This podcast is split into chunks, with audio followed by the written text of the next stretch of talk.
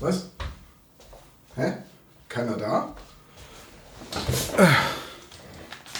Oh, was ist das? Hallo Tom, Sebo und ich sind die mit den letzten Vorbereitungen für den großen Live-Auftritt beschäftigt. Wenn du jetzt mit dem Schnitt anfängst, erklär doch den Leuten mal, was wir alles geplant haben. Küsschen Olaf. Küsschen? Na gut, okay.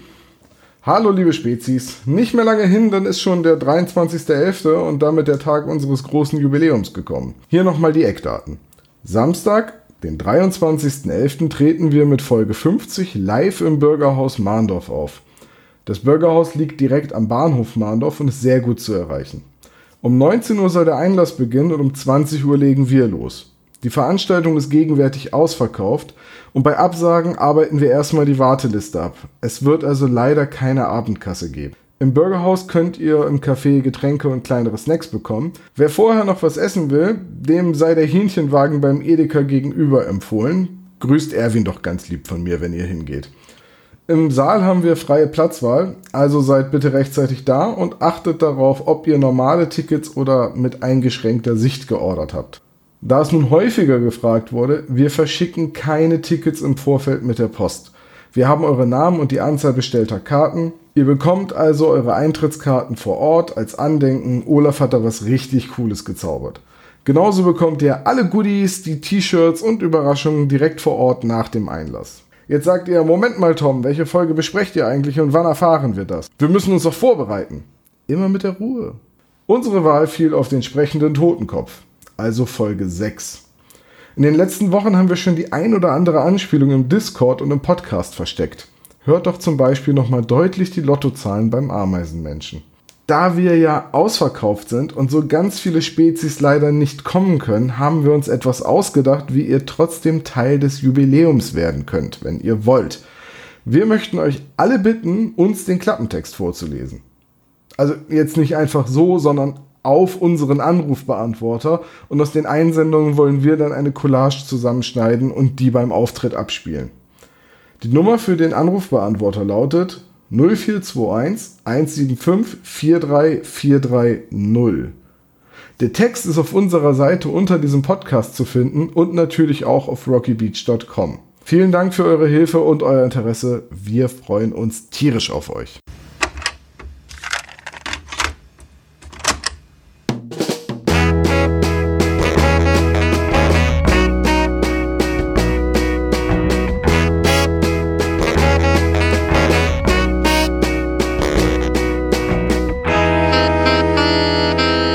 Der spezial gelagerte Sonderpodcast. Drei Jungs analysieren jeden Fall. Herzlich willkommen beim spezial gelagerten Sonderpodcast. Okay, Spaß beiseite. Obladi, oblada. Obladi, oblada. Du solltest dir die Nase putzen, mein Freund. Genau, das ist Tom, der werte geschätzte Kollege und unser Geburtstagskind. Oh. Hallo Sebastian, alles Gute ah, zum hallo. Geburtstag. Dankeschön, Dankeschön. Ich erwarte schiefgeschungen, schiefgeschungen, schiefgesungene Ständchen alle, alle, allen Ortens. Ja, ich habe mich wirklich bewaffnet mit Schnapspralinen. Das ist sehr gut. Ich habe leider jetzt heute noch keine. Ah. Das finde ich sehr schlimm. Ähm, ich wollte unbedingt Props-Schnalinen, aber naja. Ja, ich bin extra noch. Das war gar nicht so einfach, dies zu kriegen. Also lieber, das ist, ne? also Trumpfschokolade. Ja, aber ihr bitte. wohnt auch, ihr wohnt ja auch in der Schnapspralinen, im Schnapspralinen die Diaspora, in der Diaspora. Das ist halt, bei euch gibt's halt nix. Hm.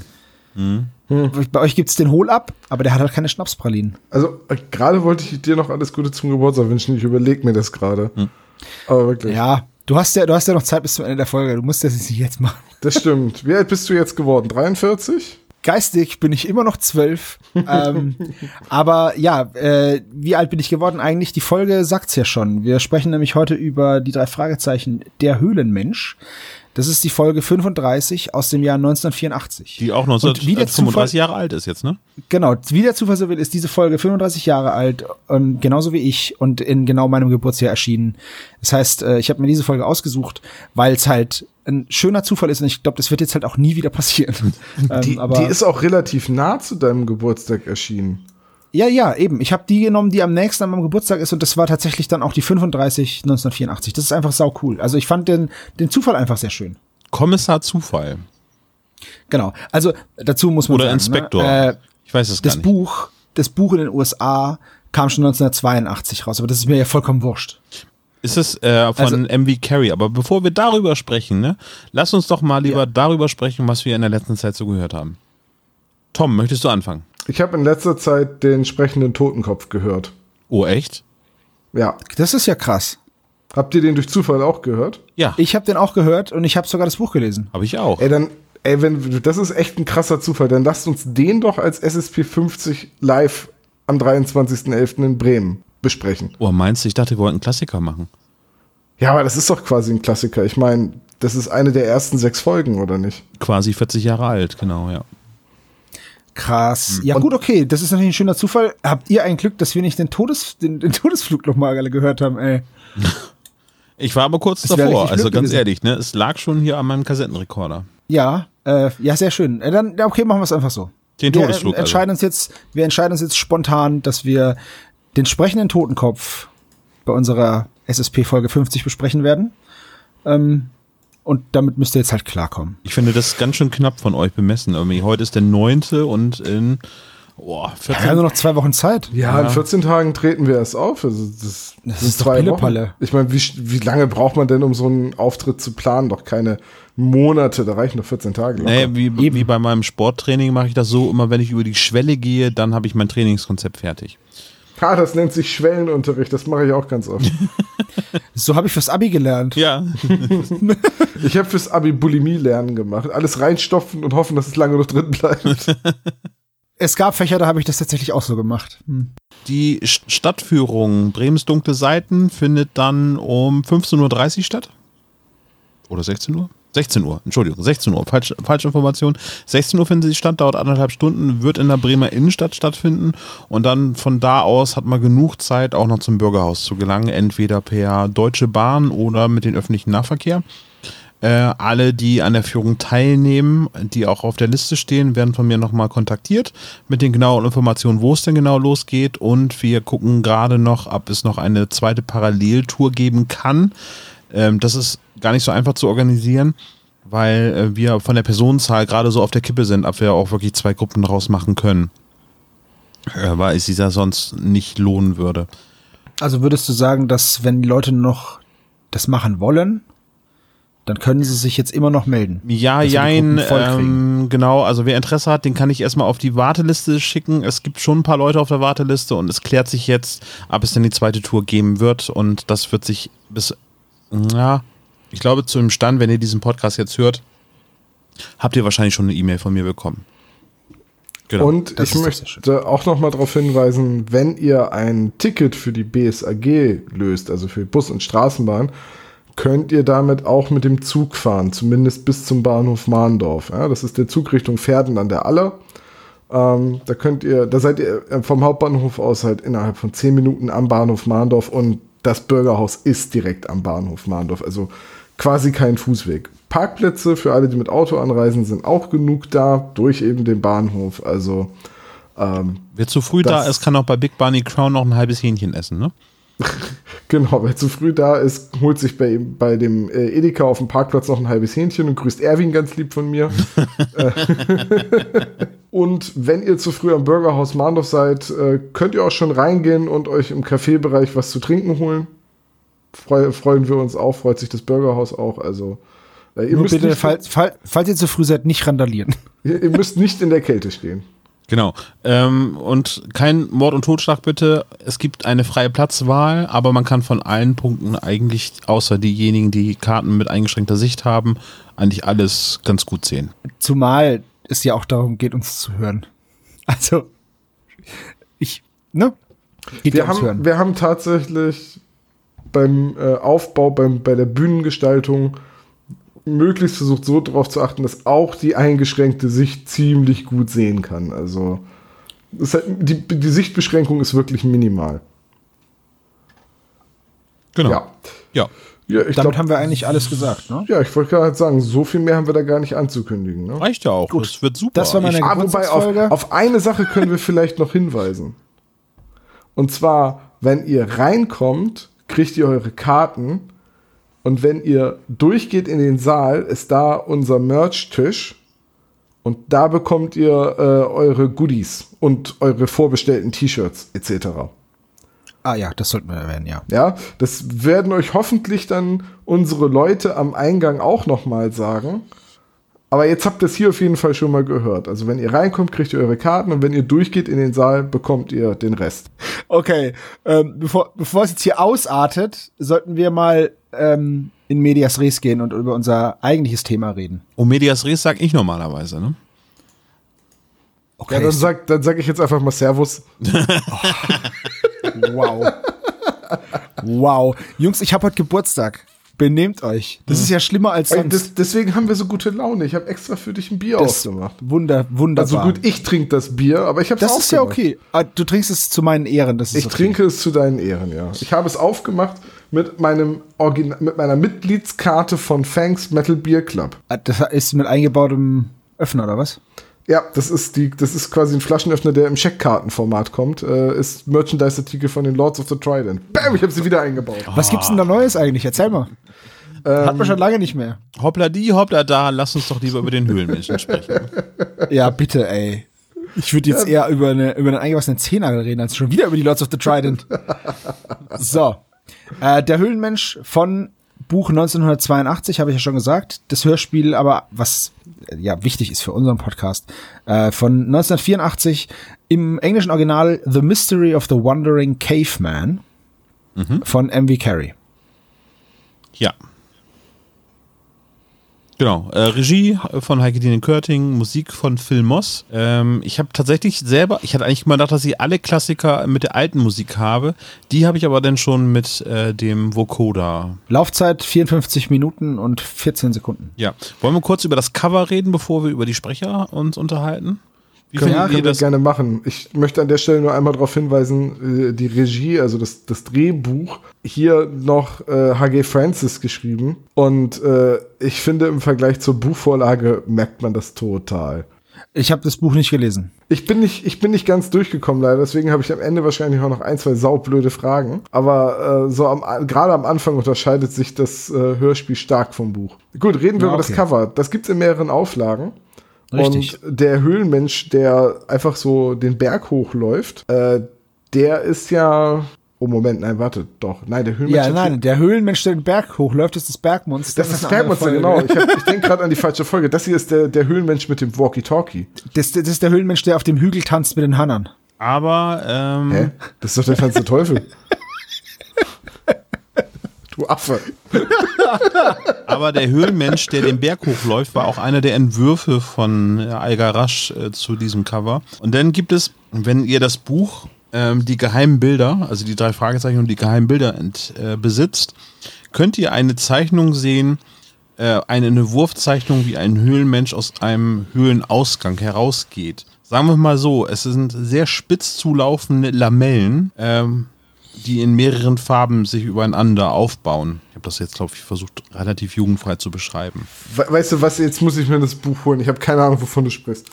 Ich habe es auch nicht verstanden, aber ähm, vielleicht kann Olaf ja irgendwie ein Bild verlinken. Ähm, es gibt dann noch diesen Höhlenmenschen, der aussieht wie so ein, keine Ahnung. Ich, ich finde, es sieht aus wie ein, ein Südseemonster irgendwie oder oder irgendwas Maya, Inka, Aztekisches. Inka-Mas- das ist tatsächlich ein ursprünglicher Entwurf vom tanzenden Teufel. Ja, aber, das dann- passt halt auch null nicht, zum ja. Höhlenmensch. Das muss man halt ganz klar sagen. Ne? Ähm, weil Höhlenmenschen sahen nicht so aus. Spitze Ohren, Reißzähne, Fangzähne an den, an den Ecken, rote Augen, grünes Gesicht. Ähm, so sahen Höhlenmenschen nicht aus, nach allem, was, was die Aber- Wissenschaft mittlerweile entdeckt Aber hat. ist äh, Höhlenmensch ein wissenschaftlicher Begriff? Also ein Höhlenmensch kann ja auch ein Mensch sein, der einfach nur in einer Höhle lebt und der könnte durchaus so eine Maske besitzen. Also Oder jetzt, jetzt verstehe ich, was du ja, aber meinst. das ist Okay. ja totaler Quatsch. Stimmt, ich hatte auch dieses schwarze äh, Cover mit den spitzen Fangzähnen und den Elfenohren. Ähm, das hatte ich auch noch in Erinnerung. Vom, vom Buch her. Vom Höhlenmenschen her, jetzt muss ich mal fragen, warum hat der eigentlich ein Walkie-Talkie in der Hand? Kommt das in der Geschichte überhaupt vor? nee, gar nicht. Also Vielleicht kommt es nicht, vielleicht nee. kommt's am Ende im Buch vor, das Walkie-Talkie, äh, das, ihn, das ihn verrät, aber im Hörspiel kommt das Walkie-Talkie gar nicht vor. Also ich muss ganz ehrlich sagen, der Höhlenmensch hat eins der blödesten Cover überhaupt. Das muss ich leider so sagen. Es, es gefällt mir null. Das ist auch so ein Grund, warum ich diese Folge immer so übergehe. Keine Ahnung. Also, wenn man davor hat man den roten Pirat und die rote Ranch. Gut, danach kommt der Superwahl, der jetzt auch nicht so super cool ist, aber dann der, der unheimliche Hehler und der unsichtbare Gegner. Das sind einfach coolere Cover. Und dann hört man diese Folge eher. Was schade ist, weil ähm, der Höhlenmensch ist eigentlich ein sehr, sehr cooles Hörspiel. Aber insgesamt äh, ist keiner der Coverentwürfe so richtig gelungen. Vielleicht nee, gar nicht. Vielleicht wäre da, aber das wäre vielleicht in den 80ern für eine Kinderserie noch zu düster gewesen, einfach ein Bild von dem Gerippe cool gewesen. Oder, ich meine, ja, gut, okay, der, es, es, es taucht ja ein vermeintlicher Höhlenmensch in der Geschichte auf. Vielleicht sollte man, vielleicht sollte das das Mysteriöse in, in den Vordergrund stellen, aber. Ja, keine, keine Ahnung, aber. Aber ich glaube, das ist auch der Grund, warum ich die Folge immer mit dem Bergmonster verwechsel. Weil ich dachte ja. nämlich auch am Ende auch, dass die, die, das ist doch diese MV Carry Folge, wo am Ende offen gelassen wird, ob das jetzt echt war oder nicht. Nein, es ist das Bergmonster. Das Bergmonster hat ja auch ein viel passenderes Cover, muss man auch ganz ehrlich sagen, ne? Also, sieht höhlenmenschiger aus als, als, ähm, jetzt dieses, dieses ursprüngliche Cover mit dem tanzenden Teufel im Endeffekt drauf. Also schauen wir mal, wie oft ich in der Besprechung jetzt auch den Höhlenmenschen und das Bergmonster verwechseln werde. Wir reden aber jetzt über den Höhlenmenschen, obla die, obla da, ne? Ja, aber ich wollte gerade sagen, aber spätestens wenn wir in der Szene ankommen, wo Kenneth und Patrick Cousine Cathy äh, auftaucht, dann wisst ihr, Tom ist wieder woanders. Aber das war ja halt die stärkste Szene in diesem Hörspiel, ne? Definitiv. Mitunter, ja. Äh, lass uns über die Sprecher reden, weil äh, der Cast ist relativ kurz für ganz viele Rollen, die äh, Richtig. Und das ist auch, auch eine Besonderheit. Überhaupt hat die Folge ziemlich viele Alleinstellungsmerkmale, möchte ich mal sagen. Mhm. Ähm, aber viele Rollen sind halt doppelt besetzt. Also zum Beispiel Birkenstein und Terrano ist beides Güter König, der ganz lange Zeit bei TKKG der Erzähler war und an den ich auch wirklich sofort erinnert wurde. Nicht beim Birkenstein, weil das war gut verstellt, die Stimme, aber beim Terrano, das war für mich einfach TKKG. Und ich glaube auch, dass der noch mal irgend so einen Lehrer von denen gespielt hat und das hat man einfach, das, das ist für mich dann einfach damit besetzt.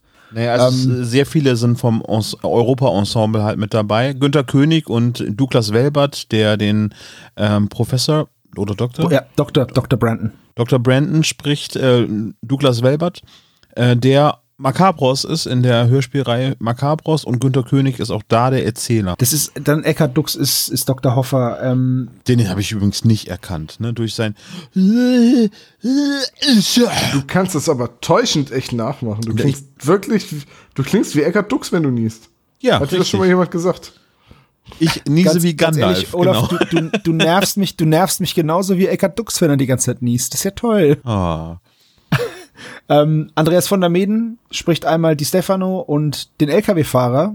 AKA Morton und äh, Skinny. Natürlich. Und ähm, Michael Knight.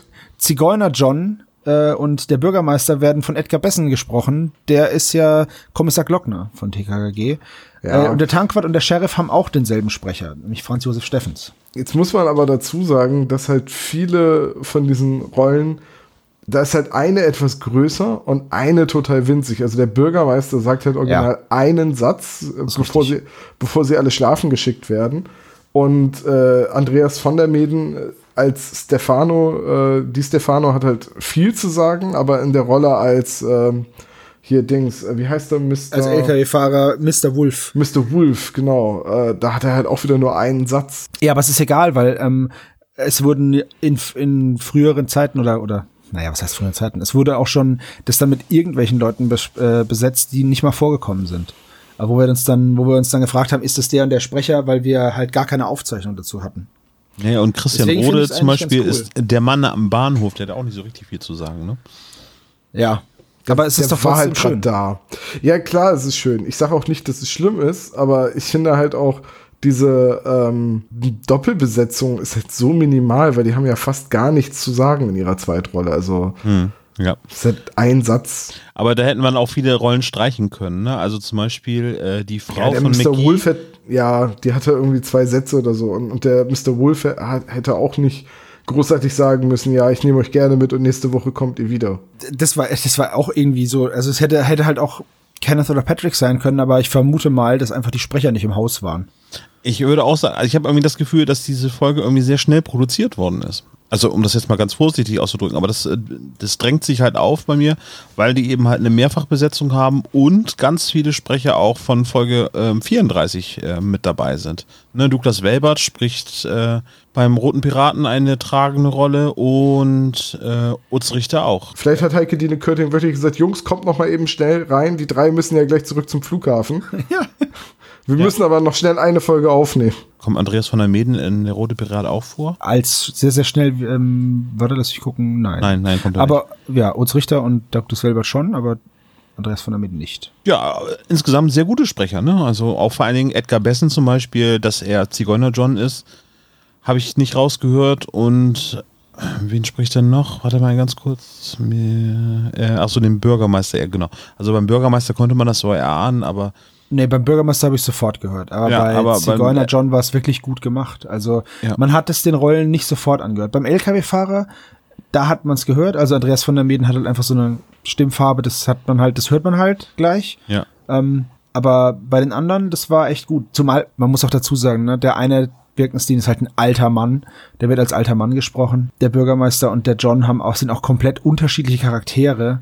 Stefano und der LKW-Fahrer sind halt einfach zwei junge Männer. Also das ist halt einfach, das ist halt schwierig. Sebastian, trotz deines Geburtstags wünsche ich mir nichts mehr von dir als den Klappentext. Äh, Sehr gerne, sehr gerne. Ich verteile ja gerne Geschenke. Geben ist seliger denn nehmen. Das Skelett eines Urzeitmenschen lockt Justus, Peter und Bob in den kleinen Ort Citrus Grove. Kaum sind sie dort, als es auch schon zu rätselhaften Zwischenfällen kommt. Erwacht, ein, erwacht der Urmensch zu geheimnisvollem Leben? Und wieso legen sich plötzlich alle Bewohner von Citrus Grove zum Schlafen in den Park?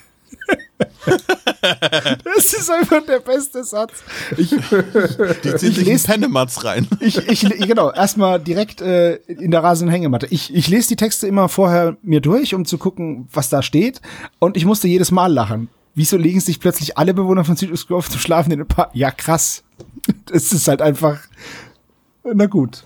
Das, Ich ähm, will ja nicht sagen, aber im Buch gibt es ja am Anfang immer die Einleitung von, Hitchcock. ähm, von Ah, nee. Albert Hitfield. Ja. Also Hitchcock damals, heute in den Neuauflagen Albert Hitfield und äh, da sagt Hitfield original so, Citrus Grove ist eher ein sehr verschlafenes Nest, Klammer auf im wahrsten Sinne des Wortes, Klammer zu. Und auch nur so denkst so, ah ja, okay. Ist halt, ist halt schon, ja. Warum legen sie sich zum Schlafen hin? Weil sie vergiftet wurden. oh, äh, Mama, was ist mit dem Hasen? Ah, der schläft nur. mit dem Kopf nach unten und dem Inneren nach außen. Steigen wir ein in die erste Szene, oder? Ja, können wir gerne machen. Die erste Szene ist einer der wesentlichen Unterschiede zum Buch. Na, dann äh, beschreibe ich mal die, die Hörspielszene und dann kannst du dir sagen, was sich im Buch unterscheidet. Und zwar ähm, befinden wir uns auf dem Schrottplatz im Nebel, was ich persönlich nie so mir vorgestellt habe, obwohl es gesagt wird. Aber das passiert irgendwie nicht in meinem Kopf, dass der Schrottplatz im Nebel liegt. Und äh, dass, dass halt zwei Personen kommen. Eine davon ist ein alter Mann, das andere ist ein junges Mädchen, beziehungsweise wird gesagt, eine junge Frau, fast noch ein Mädchen, was ich seltsam finde, weil ich finde, das passt im Rest, im Verlauf einfach gar nicht mehr. Ähm, was passt im Verlauf nicht?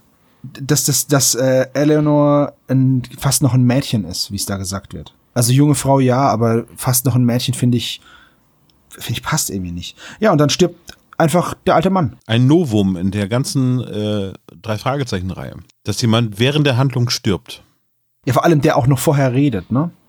Ja, Also tatsächlich eine eine gesprochene Rolle stirbt einfach und dann auch noch so so übel, dass er sagt, oh, ich habe so Kopfschmerzen, ich hatte nie Kopfschmerzen, also so äh, richtig mit Schmerzen und so. Also das fand ich schon krass, muss ich sagen. Ähm, Im Buch ist es noch viel, viel krasser. Okay. Weil hier ist es ja wirklich so, ja, dann rufe ich meinen Arzt, Schnitt tot. Und dann ist es, und im Krankenhaus ist ein, oh mein Gott, er ist tot. Heul, heul, heul. Schnitt, ach, das war so schön, dich kennenzulernen, wir sollten uns mal wiedersehen, bla bla bla. Ne? Total freundlich und fröhlich dann am Ende. Äh, und im, im Buch ist es tatsächlich so, dass der ähm, auf dem Schrottplatz verstirbt.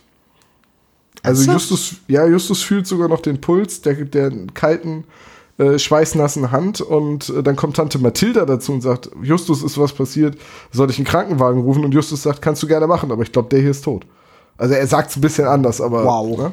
Aber das ist Und- krass. Und dann fahren sie nämlich noch mit ins Krankenhaus und da kommt dann auch Dr. Terriano an und äh, dann, dann kommt, dann ist halt alles ein bisschen anders. Justus ist nicht ganz so gut informiert, was die Spicer Stiftung ist und macht und Ähm, aber, aber das ist halt, im Buch stirbt der alte Mann halt wirklich irgendwie an einem Aneurysma oder so direkt auf dem Schrottplatz. Und ich glaube, da hat dann Herr A.G. Francis gesagt, nee, das können wir nicht machen. Äh, wir können nicht den Mann auf dem Schrottplatz sterben lassen. Dann gab es eben so eine Kurzbeschreibung. Der Krankenwagen kam wirklich sehr, sehr schnell. Aber ihm war nicht mehr zu helfen. Aber ich finde es auch, ich finde es auch so krass, weil, ähm, oder was heißt krass? Ich finde es immer interessant, dass Justus sagt, ja, soll ich einen Arzt holen? Nee, keine Zeit. Und ich habe ja außerdem so krass Kopfweh. Und Justus sagt, ja, soll ich einen Arzt holen? Und dann sagt der Mann, ja, ist eine super Idee. Also, Ja. da, da, Naja, aber ähm, ja, genau. Aber die Folge spielt dadurch kurz in einem Krankenhaus. Ähm, mal eben kurz für unseren Klischee-Koeffizienten schon mal vorgemerkt. naja. Es kommt ein Krankenhaus drin vor, ja. Nee, nee, er- Justus wartet und dann kommt Eleanor und sagt, ähm, Er ist tot. Genau, er ist tot. Aber das ist auch so der einzige Gefühlsausbruch, ne? Danach ist er eigentlich wieder ganz entspannt. Also, ist ganz komisch.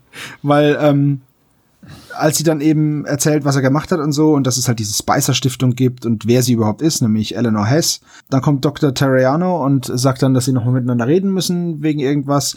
Und äh, dann verabschieden sie sich und dann sagt Justus, ja, hi, ja, tschüss. So, das war so ein bisschen, Jetzt sag ich ja, im Buch ist er, also im Hörspiel ist er dann total fröhlich freundlich am Ende, obwohl gerade erst der Doktor gestorben ist. Das ist aber äh, die grundlegend optimistische Haltung der Protagonisten der Jugendhörspielreihe. Ne? Anyway, dann gibt es einen Zeitsprung, weil ähm, er hat das Ganze wohl dann schon vergessen und einige Wochen später bekommt Justus dann, äh, nee, bekommt in der Zeitung mit, dass es äh, in der Stadt Citrus Grove, wo eben der Professor und Eleanor gelebt haben oder noch leben, ähm, Also sie lebt da, der Professor hat da gelebt. ja, ich sag mal, es ist, so, es ist so 50-50. wo die Hälfte von denen jetzt noch lebt, genau.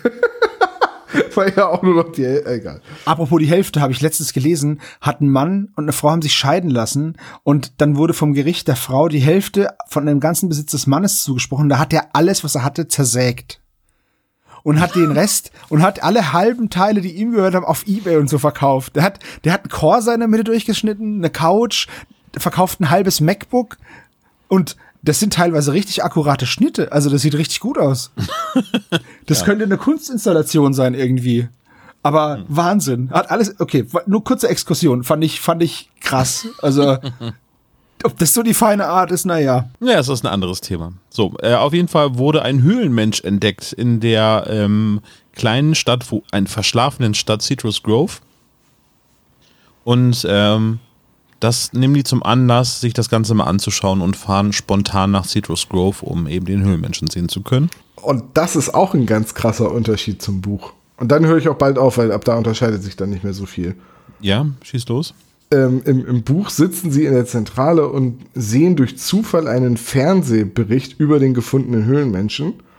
Und in diesem Fernsehbericht, quasi vor laufender Kamera, streiten sich Dr. Brandon und äh, Ned McGee. Und diese ganze Szene mit Dr. Brandon und Ned McGee, die sie beobachten, als sie da ankommen, ist quasi etwas, was sie im Fernsehen beobachten. Und dann gibt es noch eine Stelle, wo der Reporter dann sagt so, haha, Mensch, nett ist das hier, äh, zurück ins Studio. So, und das ist Ja, halt auch gut. komplett raus. Gut, aber das ist kein, kein gravierender Unterschied irgendwie, der wichtig wäre, finde ich. Nee, nee, aber ich fand es halt einfach lustig, weil diese ganze, dieser ganze Übergang von wegen, dass mehrere Wochen ins Land gehen, ist halt durch Peter Passetti in einem Satz besprochen. Bei, ähm, beim Buch ist es halt irgendwie noch so anderthalb Seiten, so dass Justus noch mit Onkel Titus äh, und Tante Mathilda zusammensitzt und, und sie sich irgendwie drüber unterhalten und so. Und Tante Mathilda ist übrigens voll die Gegnerin von Genetik und Genforschung. Was im, was im Hörspiel halt auch nicht stattfindet, weil sie gar nicht auftaucht. Sie fahren nach Citrus Grove. Die Stadt ist wohl in heller Aufregung wegen des Höhlenmenschen. Fand die ganze Stadt ist ausgebucht, was touristisch irgendwie natürlich Genau. ein totaler Erfolg ist, ne?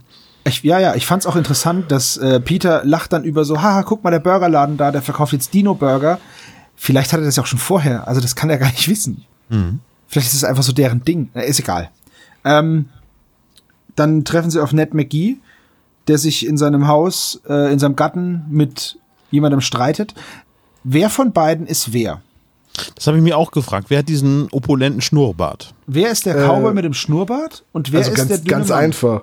Ned McGee ist der Cowboy mit dem Schnurrbart. Immerhin hat er auch die Schrotflinte hinter der Tür. Ja, das und, und trägt, und trägt Cowboy-Stiefel wie Justus, also Lederstiefel wie Justus später feststellt. Ey, aber das ist doch der Dr. einzige- Brandon ist, Dr. Brandon klingt doch auch viel jünger. Dr. Brandon ist der junge, dünne Mann, der Wissenschaftler. Aber der kann doch trotzdem einen Moustache besitzen. Und dick Ja, aber er sein. ist nicht fett und ein Cowboy-Hut. Das ist definitiv der Hinterwäldler, der aus allem schnell einen Dollar machen will.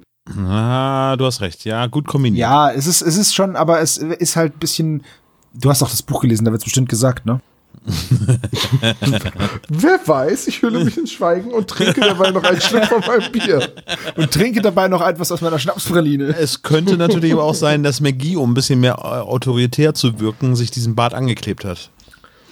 Tatsächlich habe ich, die. Beschreibung- habe ich die Beschreibung der, äh, der Person äh, überlesen am Anfang. So, da, da fliegt man drüber hinweg, das merkt man sich nicht. Aber für mich war der Dicke mit Cowboy-Hut immer der Schrotflinten besitzende, äh, höhlenvermietende äh, Halsabschneider. Also ich habe ich hab mir den mit dem Schnorres und dem Cowboy, das sah aussieht wie ein Cowboy, ich weiß nicht warum, habe ich ihn mir in, so, in diesem weißen Cowboy-Anzug mit so mega. Und dann, hat- dann hat er noch einen weißen Kittel drüber, weil er ja Wissenschaftler ist. genau.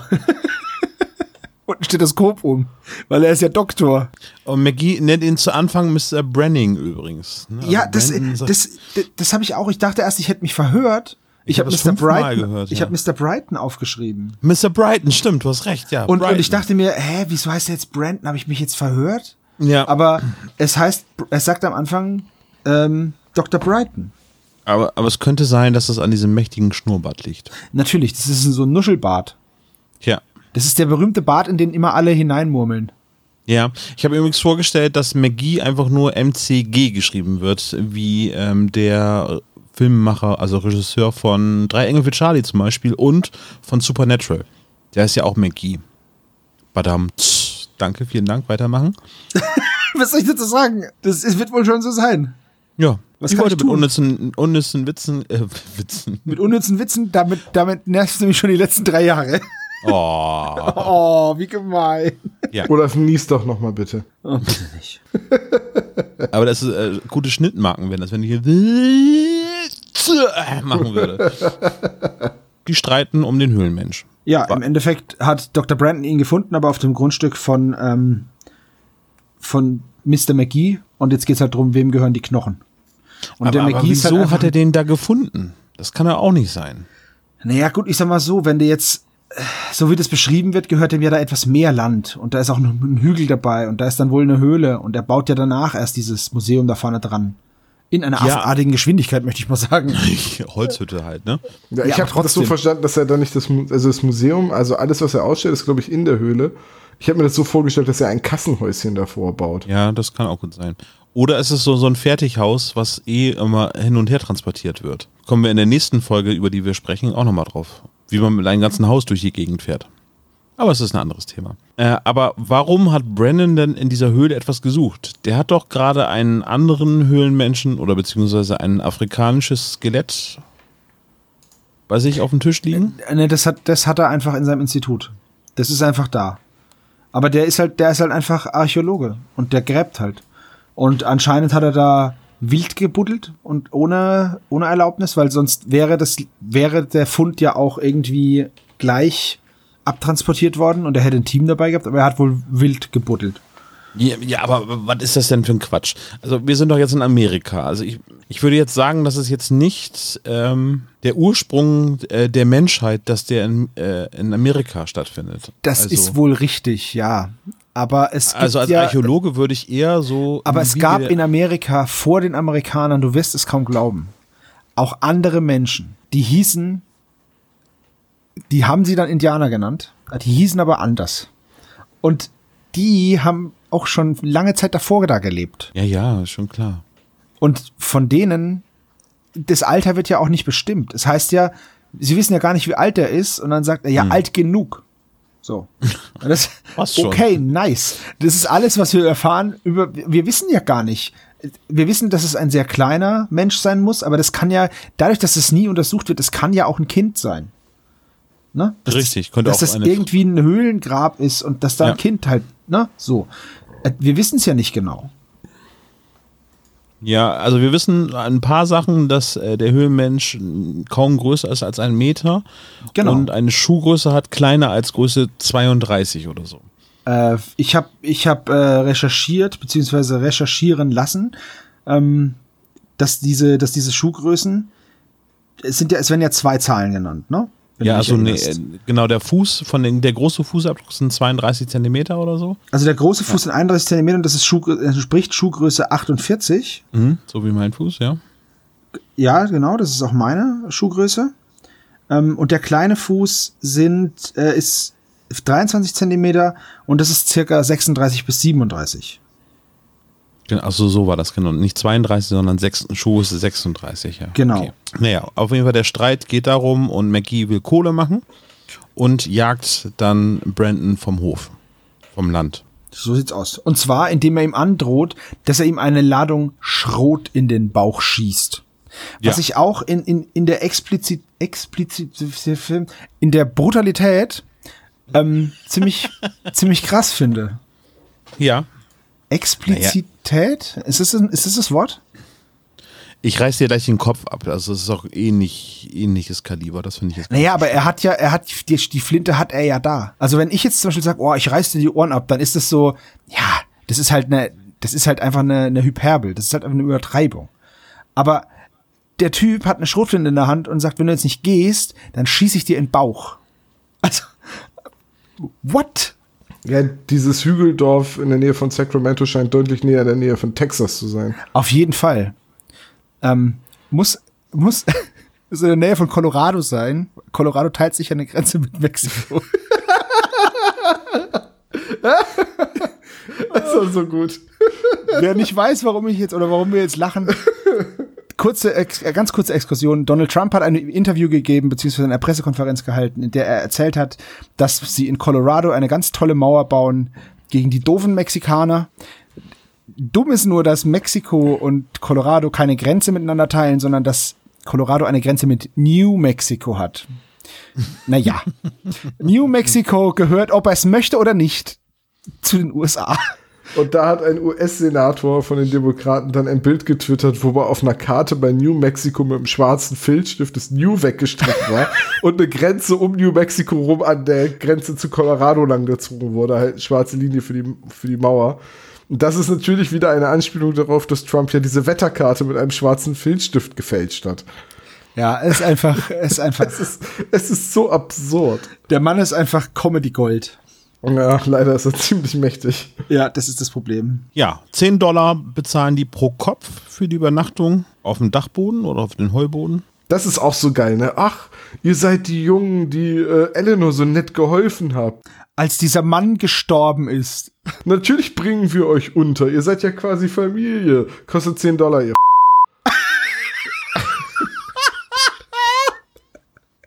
Du hast es jetzt nicht gesagt. Ich fand es ein bisschen gestelzt, wie Eleanor dann Justus begrüßt. Hallo, Ju Hallo Justus. Justus Jonas. So begrüße ich auch jeden. Hallo Olaf. Olaf Felten. das macht man so. Ja. Ähm, ja. Also hier in Norddeutschland nicht, aber äh, wahrscheinlich macht man das in Unterfranken. So. Äh, nee, aber hier sagt man zum Beispiel den äh, Nachnamen, wenn man jetzt über jemanden spricht. Ich habe mit Müllers Fritz geredet, ne? Weil man hat ja so oft Namensgleichheiten, dass die Leute hier Fäd und Müller und Meier heißen. Äh, was aber zu interessanten oder so sehr lustigen ähm, Sachen führen kann. Mein Vater hat einen Freund, der heißt Heinz Reinfurt. Dann der Reinfurts Heinz anruft, ist es schon recht witzig. Egal. Was ist, was ist los? Naja, Reinfurz Heinz? naja, wenn ich jetzt, wenn ich jetzt, wenn, wenn ihr jetzt hier wohnen würdet und dann würde ein Franke sagen, der Feltens Olaf hat angerufen. Also der Olaf, der zur Familie Felten gehört. Ja, Von den Feltens der Olaf. ja, ja. Jetzt heißt der Mann aber Reinfurt. Heinz Reinfurt. Und wenn der angerufen hat, dann hat er Reinfurts Heinz angerufen. Verstehst du? Und Okay, So. Ja, jetzt, ja. egal. Entschuldigung, ist hier einer von euch Homer, homosexuell? Kommt Ja. schon, einer von euch muss doch homosexuell sein. Genau das. Fred Reinsch? Ist hier ein Fred Reinsch? Ist hier jemand, der Reinsch heißt? Lass mir ran, denn sie will ja. Lass mir ran, denn sie will ja. Ähm, an Johannes. ja, viel Spaß beim Zählen. So, wir, wir werden zu albern, Jungs. Wir müssen mal wieder ein bisschen hier, äh, Kontenance, bitte. wir müssen mal ein bisschen wieder zurück zum, zum roten Wir Faden müssen kommen. schaffen. Genau, also, aber das liegt auch an der Folge. Es gibt sehr viele harte Schnitte, wo irgendwie neue Szenen quasi direkt Ja. hintereinander geballert werden. Das ist nächste richtig. Szene ist nämlich dann, äh, was ist denn die nächste Szene?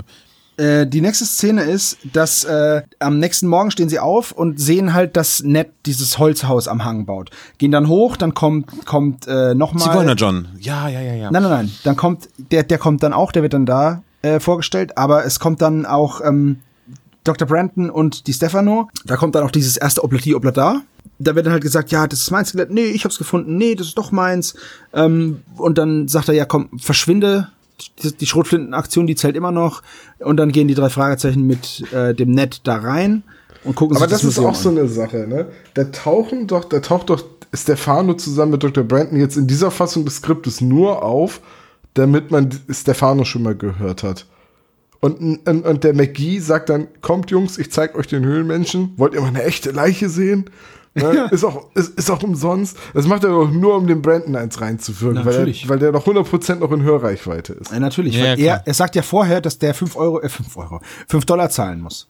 Für 5 Dollar kriegt man auch einen Blackie, ne? Und äh, die Monatsmiete für Onkel Ramos. Richtig. Also das ist gerade nicht, nicht wenig gerade. So, und dann sagt er halt, ja, hier, guck mal, da ist, da ist ein, da sind Fotos, da ist ein Indianerdorf und da ist die Leiche. Und ähm, das hier ist übrigens Zigeuner John. Und da dachte ich mir, so, so. Bei, den, bei TKKG wäre jetzt wieder, hätte jeder wieder gesagt, oh, das ist voll rassistisch. Aber da ist okay, ne? Weil er ja auch Zigeuner John gar kein Zigeuner ist. Und dann äh, nennt man praktisch diese, diese Also kein Eth- Sinti und Roma. Hm, dann nennt man diese Ethnie, um ihn abzuwerten, weil er in seinem Auto wohnt. Ja, dann ist ja, dann ist kein Rassismus. Okay, dann passt's ja. Äh, Natürlich ist das ein rassistischer, äh, ist, ist das in der Szene ziemlich rassistisch, das zu benutzen. So, wir nennen ihn Zigeuner, weil er wie ein Zigeuner kein Haus hat. So, das, Das ist so, das ist schon krass. das, das wäre ja, äh, nee, ich sag's nicht. Ja, aber das ist okay. Also, das war halt damals so. Also, okay ist es nicht, aber es war halt damals einfach so. Ähm, dann wird Zigeuner John, wir können ihn auch einfach nur John nennen, dann wird John damit beauftragt, diese, ähm, dieses Museum zu, zu beschützen. Bewachen. Zu sichern, zu bewachen, genau. Ähm, ja, da zeigt man, zeigt sich auch wieder, dass dieser, dass dieser McGee halt auch überhaupt kein Geld ausgeben will. Er könnte ja auch einen Wachschutz organisieren oder so, aber das kostet ja Geld. Also nimmt er einfach einen, einen Obdachlosen im Endeffekt und sagt, hier, pass mal auf den Kram da auf. Dem ist das Ganze aber nicht geheuer, der hat da schon Angst. Und in der Nacht ist es dann eben so, dass der, dass der John die drei Fragezeichen weckt und sagt, ja, da, der, der, der Höhlenmensch, der ist über, über den Hof gelaufen und oh, da stimmt was nicht und der hat ein Tierfell an und war total verfilzte Haare und bla bla bla. Und ähm, sagt ja, dass der, dass der Höhlenmensch, und das, das ist, das war halt so ein bisschen komisch, weil sie wissen ja, dass das Skelett kein Meter groß ist. Und dann, dass es halt auch ein Skelett ist. Und dann läuft da aber ein großer, weil es wird, ja- wird ja immer als groß beschrieben, ein großer Mann über den Hof. Die Wahrscheinlichkeit, dass man das mit einem Höhlenmenschen verwechselt. Ich, ich würde sagen, dass ähm, John äh, bewusstseinsverändernden Substanzen nicht ganz abgeneigt ist. ja, aber er schwört ja, dass er nichts getrunken hat. Getrunken hat er nicht, aber vielleicht hat er es geraucht. Schnapspraline? Ja, gut, okay. Aber ähm, ich finde es auch interessant, wie er, wie, er, dann- wie er dann so jammert, dass er auf keinen Fall was getrunken hat. Es kommt zwar ein bisschen später dann erst, aber das ist egal. Ähm, gut, am nächsten Morgen suchen sie dann die Spuren, finden die dann auch. Und äh, in der Szene fand ich dann bemerkenswert, dass Peter und Bob darauf drängen, doch jetzt bitte zu frühstücken, während Justus sagt, nee, das ist jetzt gerade nicht so gut. Verkehrte Welt, oder? Nö, finde ich gar nicht, weil wenn Justus irgendwie sich, äh, wenn die einer Fährte nachgeht, äh, dann ist er meistens wie ausgewechselt, ne? Dann ist ihm auch Essen egal, würde ich jetzt mal so einschätzen. Ja, aber trotzdem, also fand ich, fand ich eine interessante Begründung, die so meines Wissens nach nicht aufgetaucht ist bisher und auch danach nicht mehr, dass Bob und Peter darauf dränge, dass man doch jetzt was essen solle. Sebastian, warte mal, es ist ja dein Geburtstag und jetzt kommt ein kleiner Überraschungsgruß für dich. Oh ja. Happy birthday to you. Happy birthday to you. Happy birthday, lieber Silber.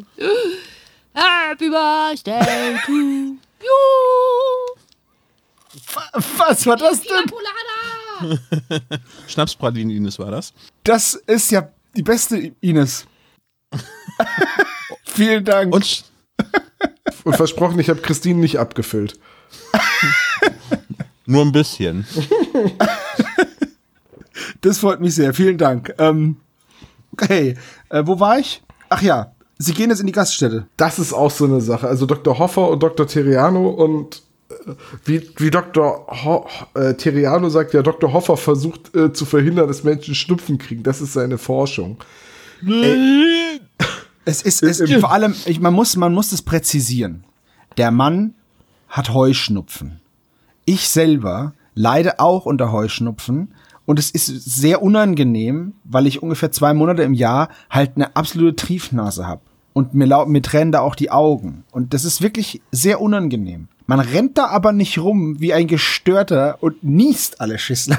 Der Ja. Punkt ist, im Buch, Entschuldigung, ist es so, dass die Forschungen von den Wissenschaftlern ungefähr erklärt werden.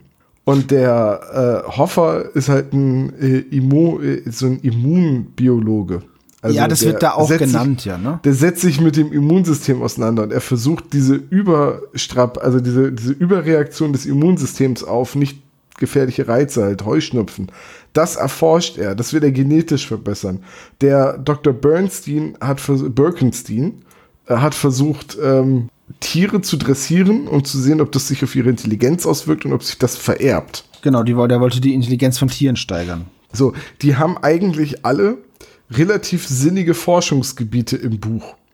Im Hörspiel wird das aber so stark vereinfacht oder nicht erwähnt, dass sie die ganze Zeit wirken wie die verschrobensten äh, Wissenschaftler, die man sich vorstellen kann, die in so einem geheimen Institut arbeiten. Ich habe mir dann immer vorgestellt, dass das so Bond-Bösewichte aller Hank Scorpio sind. Das hat die Folge sehr unterhaltsam gemacht. So. Ich forsche an, an Lasern, die man auf Haie schnallen kann.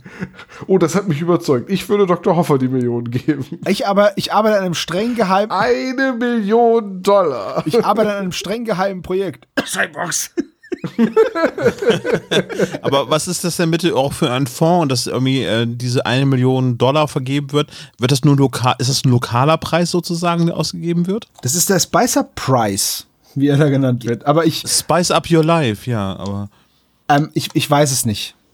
Apropos, Also auf jeden Fall stelle ich mir äh, den ähm, Professor so vor, Professor Hoffer, wie das Männchen aus dieser Nasenspray-Werbung. der mit dem Knoten in der Nase, weißt du? der Professor ist aber nur Doktor, ne? Das äh, darf man nicht. Äh, Ist nur Doktor, genau. Nur Doktor. Aber sieht aus Also wie dieses. Olynt-Männchen mit dem Knoten in der ja, Nase. richtig. Schöner Vergleich. Ja gut, ähm, das heißt, da wird ein bisschen beleuchtet, wie's, was dieser Spicer-Preis ist und im Endeffekt ist ja das, dieser Preis ist ja eigentlich der Beweggrund für vieles, was in der Geschichte passiert. Äh, ja gut, das geht dann auch um die Außer der 10.000 Tod des, des äh, Wissenschaftlers. Ja, es geht halt Wobei, am Ende noch um 10.000 Dollar. Aber der Preis ist schon, steht schon echt im Vordergrund. Und dann äh, gehen sie alle in den Park, weil es ist ja fast schon 10 Uhr und da gibt's ja eine Feierei für einen, für den Höhlenmenschen. In diesem, in diesem Citrus Grove, da ist nicht viel los, ne? Oder? Nö. Also die haben hier bei uns in der Nähe, Äh, haben sie ist die, ein ziemlich verschlafenes Nest. ja, haben sie die Straße aufgegraben, haben sie auch ein paar alte Steine gefunden. Also haben jetzt da nicht kein Straßenfest gemacht deswegen. Gut, die Straße war auch weg, aber wir haben Ja, ich hatte so zwischendurch kurz an Sunnydale gedacht. So Citrus Grove stelle ich mir so vor wie Sunnydale.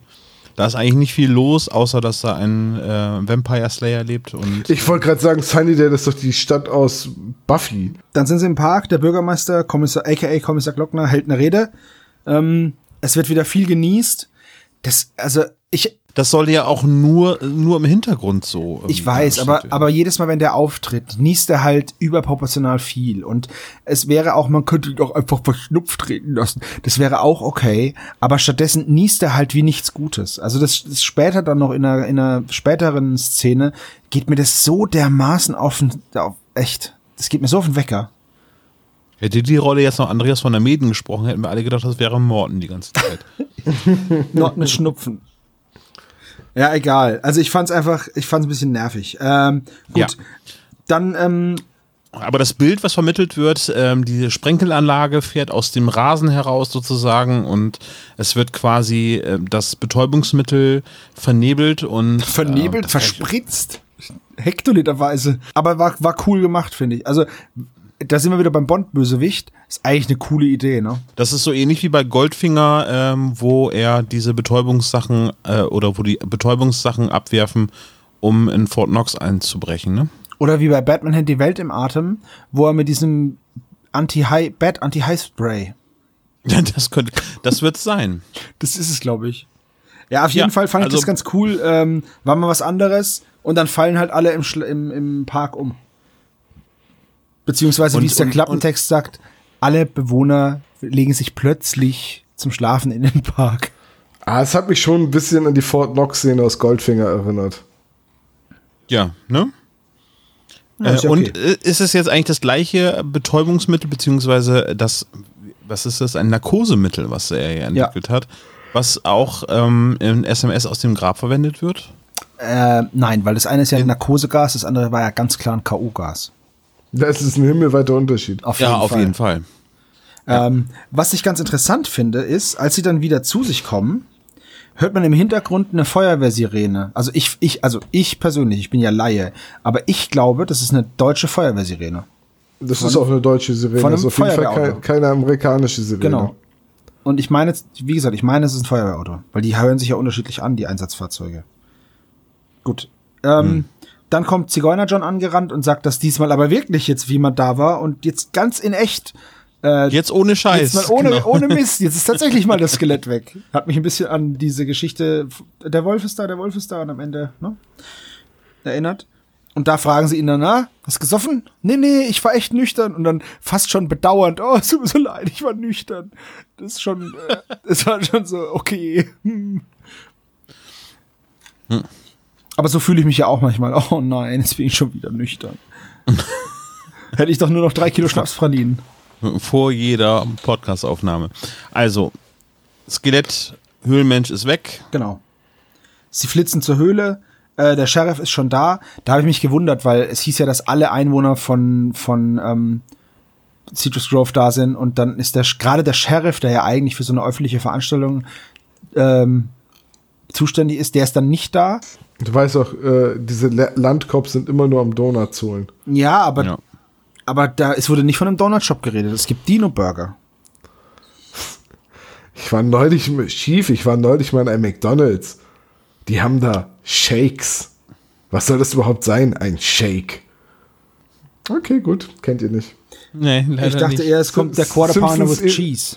Ja, das ist doch die Simpsons-Folge 22 Geschichten aus Springfield. Und da gibt es doch die Szene, äh, das ist doch eine einzige Pulp Fiction-Parodie, wo, wo sie sich über Krusty Burger und McDonalds im, ähm, im, im Krusty Im Auto Burger unterhalten, unterhalten. Und dann Chief Wiggum zusammen mit Snake in die Ge Gefangenschaft vom verrückten Waffenladenbesitzer gerät. Das ist die, die ganze Episode ist doch eine einzige Pulp Fiction-Anspielung. Ja, ja. Also es gibt einen Burgerladen, aber es gibt keinen Dunkin' Dino Donuts dort. Richtig. Ja, also das hat mich einfach nur gewundert. Ähm, gut, dann kommen die, dann kommen die üblichen Verdächtigen, ne? Also Eleanor, McGee und äh, dann finden sie eben einen Fuß, einen Wird- Fußabdruck. Wird in irgendeiner Szene denn überhaupt erwähnt, dass Eleanor Love Interest, also äh, die Stephanos Love Interest ist? Oder umgekehrt vielmehr? Also bis zum Schluss nicht. Nee. Gar nicht. Ja. Also das wird auch so, die, die sprechen, ich weiß auch nicht, aber ich glaube, die sprechen auch gar nicht miteinander. Doch, sie sagt ihm doch, dass er mit dem Schneiden der Hecke noch nicht fertig ist. Und so. Ja, okay, das ist jetzt nicht wirklich. Ja, so, so richtig reden miteinander tun sie nicht. Deswegen. Das ja. ist eher so ein, so ein Gespräch wird eher nach 20 Jahren Ehe dann ähm, vollzogen. ja, schneid mal die Hecke schneller. Genau. Ja. Ja, Hast du den Müll rausgebracht? sowas, ja, genau. Ja. Ähm, auf jeden Fall, wie gesagt, sie finden dann diesen Schuhabdruck, 31 Zentimeter lang. Das ist Schuhgröße 48, haben wir ja schon gesagt. Und dann führt sich dieser McGee, das ist echt ein Arsch, ne? Da, die, die drei Fragezeichen wollen halt helfen. Gut, sie haben sich nicht vorgestellt, aber dann meint er so, ja, kommst du dir vor wie ein Detektiv, hä? So, und, und Könnte sein. Der McGee ist ein Arsch. Ja, ich meine, als er, die, als er die Lösegeldforderung erhält, sagt er 10.000 Dollar. Manche Leute denken aber auch wirklich nur ans Geld. 5 Dollar Eintritt. Und wenn ihr bei mir pennen wollt, kostet das einen Zehner. ich habe hier aufgeschrieben, die Menschen denken nur an Geld. Alter, Wein und Wasser, kennst du? Aber ich wollte noch was sagen zu der Szene, wo, die, wo Stefano die, die Hecke schneidet und dann verschwindet. Das kommt erst noch. Achso, ja gut. Äh, Erinnert mich mal dran, Ja, dass ich das noch kommt, was sagen es ist in, jetzt kommen wir gleich, also das war jetzt hier diese eine Szene, dass das eben, dass das jetzt eben wirklich geklaut ist. Dann sind sie noch mal im Ja. Park, weil er dann diesen Gips, äh, diesen Gipsabdruck machen will oder macht den Gipsabdruck dann. Ähm, und dann wird auch noch mal explizit erwähnt, dass die drei Fragezeichen zum jetzigen Zeitpunkt noch keinen Auftraggeber haben. Und die sagen auch, ist auch egal, weil. Genau, aber doch, es wird wir brauchen erwähnt, keinen weil- Auftraggeber. Niemand sagt, findet das für uns raus. Also die geben sich auch dieses Mal nicht als Detektive zu erkennen. Richtig, deswegen gab es auch keine Notwendigkeit, die Visitenkarte irgendjemandem Richtig. zu zeigen. Und das finde ich auch ähm, eine interessante Besonderheit. ja. Die Folge ist einfach so besonders wie ich. Oh, ein Special. Window Leaking Special. Okay, ähm, ja. Sie finden dann ähm, noch die andere Sohle, also diesen, diesen, diesen Fußabdruck, und der ist nur Schuhgröße 36, 37 circa. Ähm, danke an meine, an meine Rechercheurin fürs Rausfinden. Und es kommt, und es ist eine Hammerzehe, die er da, die er da hat. Also ich habe es nicht nachgeguckt, aber es ist wohl die, na wie nennt man die? Der, der, der zweite Zeh am Fuß. Ich meine klar, Zehen sind nur am Fuß Den Zeig Zeigezeh. der das sein. Zeigezeh, der ist wohl zwischen dem, zwischen dem großen Onkel und dem Mittelzeh wird er hochgedrückt. Und deswegen beim Auftreten berührt er nicht den Boden und deswegen ist er auch kein Fußabdruck. Das heißt, ein, ein Fuß mit Hammerzeh drückt sich nur mit vier Zehen in den Boden. Ich habe es nicht nachgeschaut, aber so wird's erklärt. So. Und dann sind sie nämlich vom Spicer-Institut danach. Und da treffen sie auf die Stefano. Mit der ominösen Taucherausrüstung. Genau. Ja. Äh, Und er kann nicht schwimmen. Und geht es nur mir auf den Sack, Leute, die in Reimen sprechen? Und nicht Eminem sind? Er wäre gerne Eminem. Ist euch mal aufgefallen, dass äh, Stefano immer, wenn die Sprache auf diese Taucherausrüstung kommt, also beide Male, Ja. auf einmal immer sehr kurz angebunden ist und sehr, sehr schnell so, nein, ist nicht meine. Ja. Wenn, wenn er sauer ist oder ablenken will, spricht er auch nicht in Reimen. Das ist richtig, äh, wie zum Beispiel da, als dann nachher das Auto, der Motor nicht anspringt. Also er spricht dann zwar beim zweiten Mal in Reim, aber beim ersten Mal nicht. Das ist, das fällt schon auf, auf jeden Fall. Es wird nicht besser, er hat wohl einen Kolbenfresser. So, irgendwas hätte er denn sagen können. Also das ist jetzt diese, dann, dann haut er ab, er fährt jetzt zum Strand, wird da nochmal als ziemlich fauler, äh, fauler Mitarbeiter ähm, bezeichnet und dann gehen eben die drei Fragezeichen mit, ähm, mit Eleanor in dieses Institut und wollen halt die Schimpansen füttern und dann kommt eine Szene, da muss ich sagen, ey, diese, wie findet ihr denn die Sprechleistung von Eleanor, also von der Sprecherin, von Susanne Wulkow? Tja, Okay, Also solide. Ich weiß nicht, nach welcher Antwort du gerade suchst. Ja, und zwar, Justus wirft dann den Kalender runter. Und ich habe es mir extra aufgeschrieben. Eleanor sagt, lass doch nur, lass ihn nur liegen, lass ihn doch. In einer affenartigen Geschwindigkeit, wo ich mir denke, ey, was ist denn das? das so spricht halt auch niemand. ja, ja, das soll ja aber sie verdächtig machen. Schon, aber Ich finde am Anfang, wie sie sagt, er ist tot. ah ja, aber immerhin, hallo. Sie ist so, das finde ich halt viel äh, ja, seltsamer. natürlich, natürlich, das summiert sich.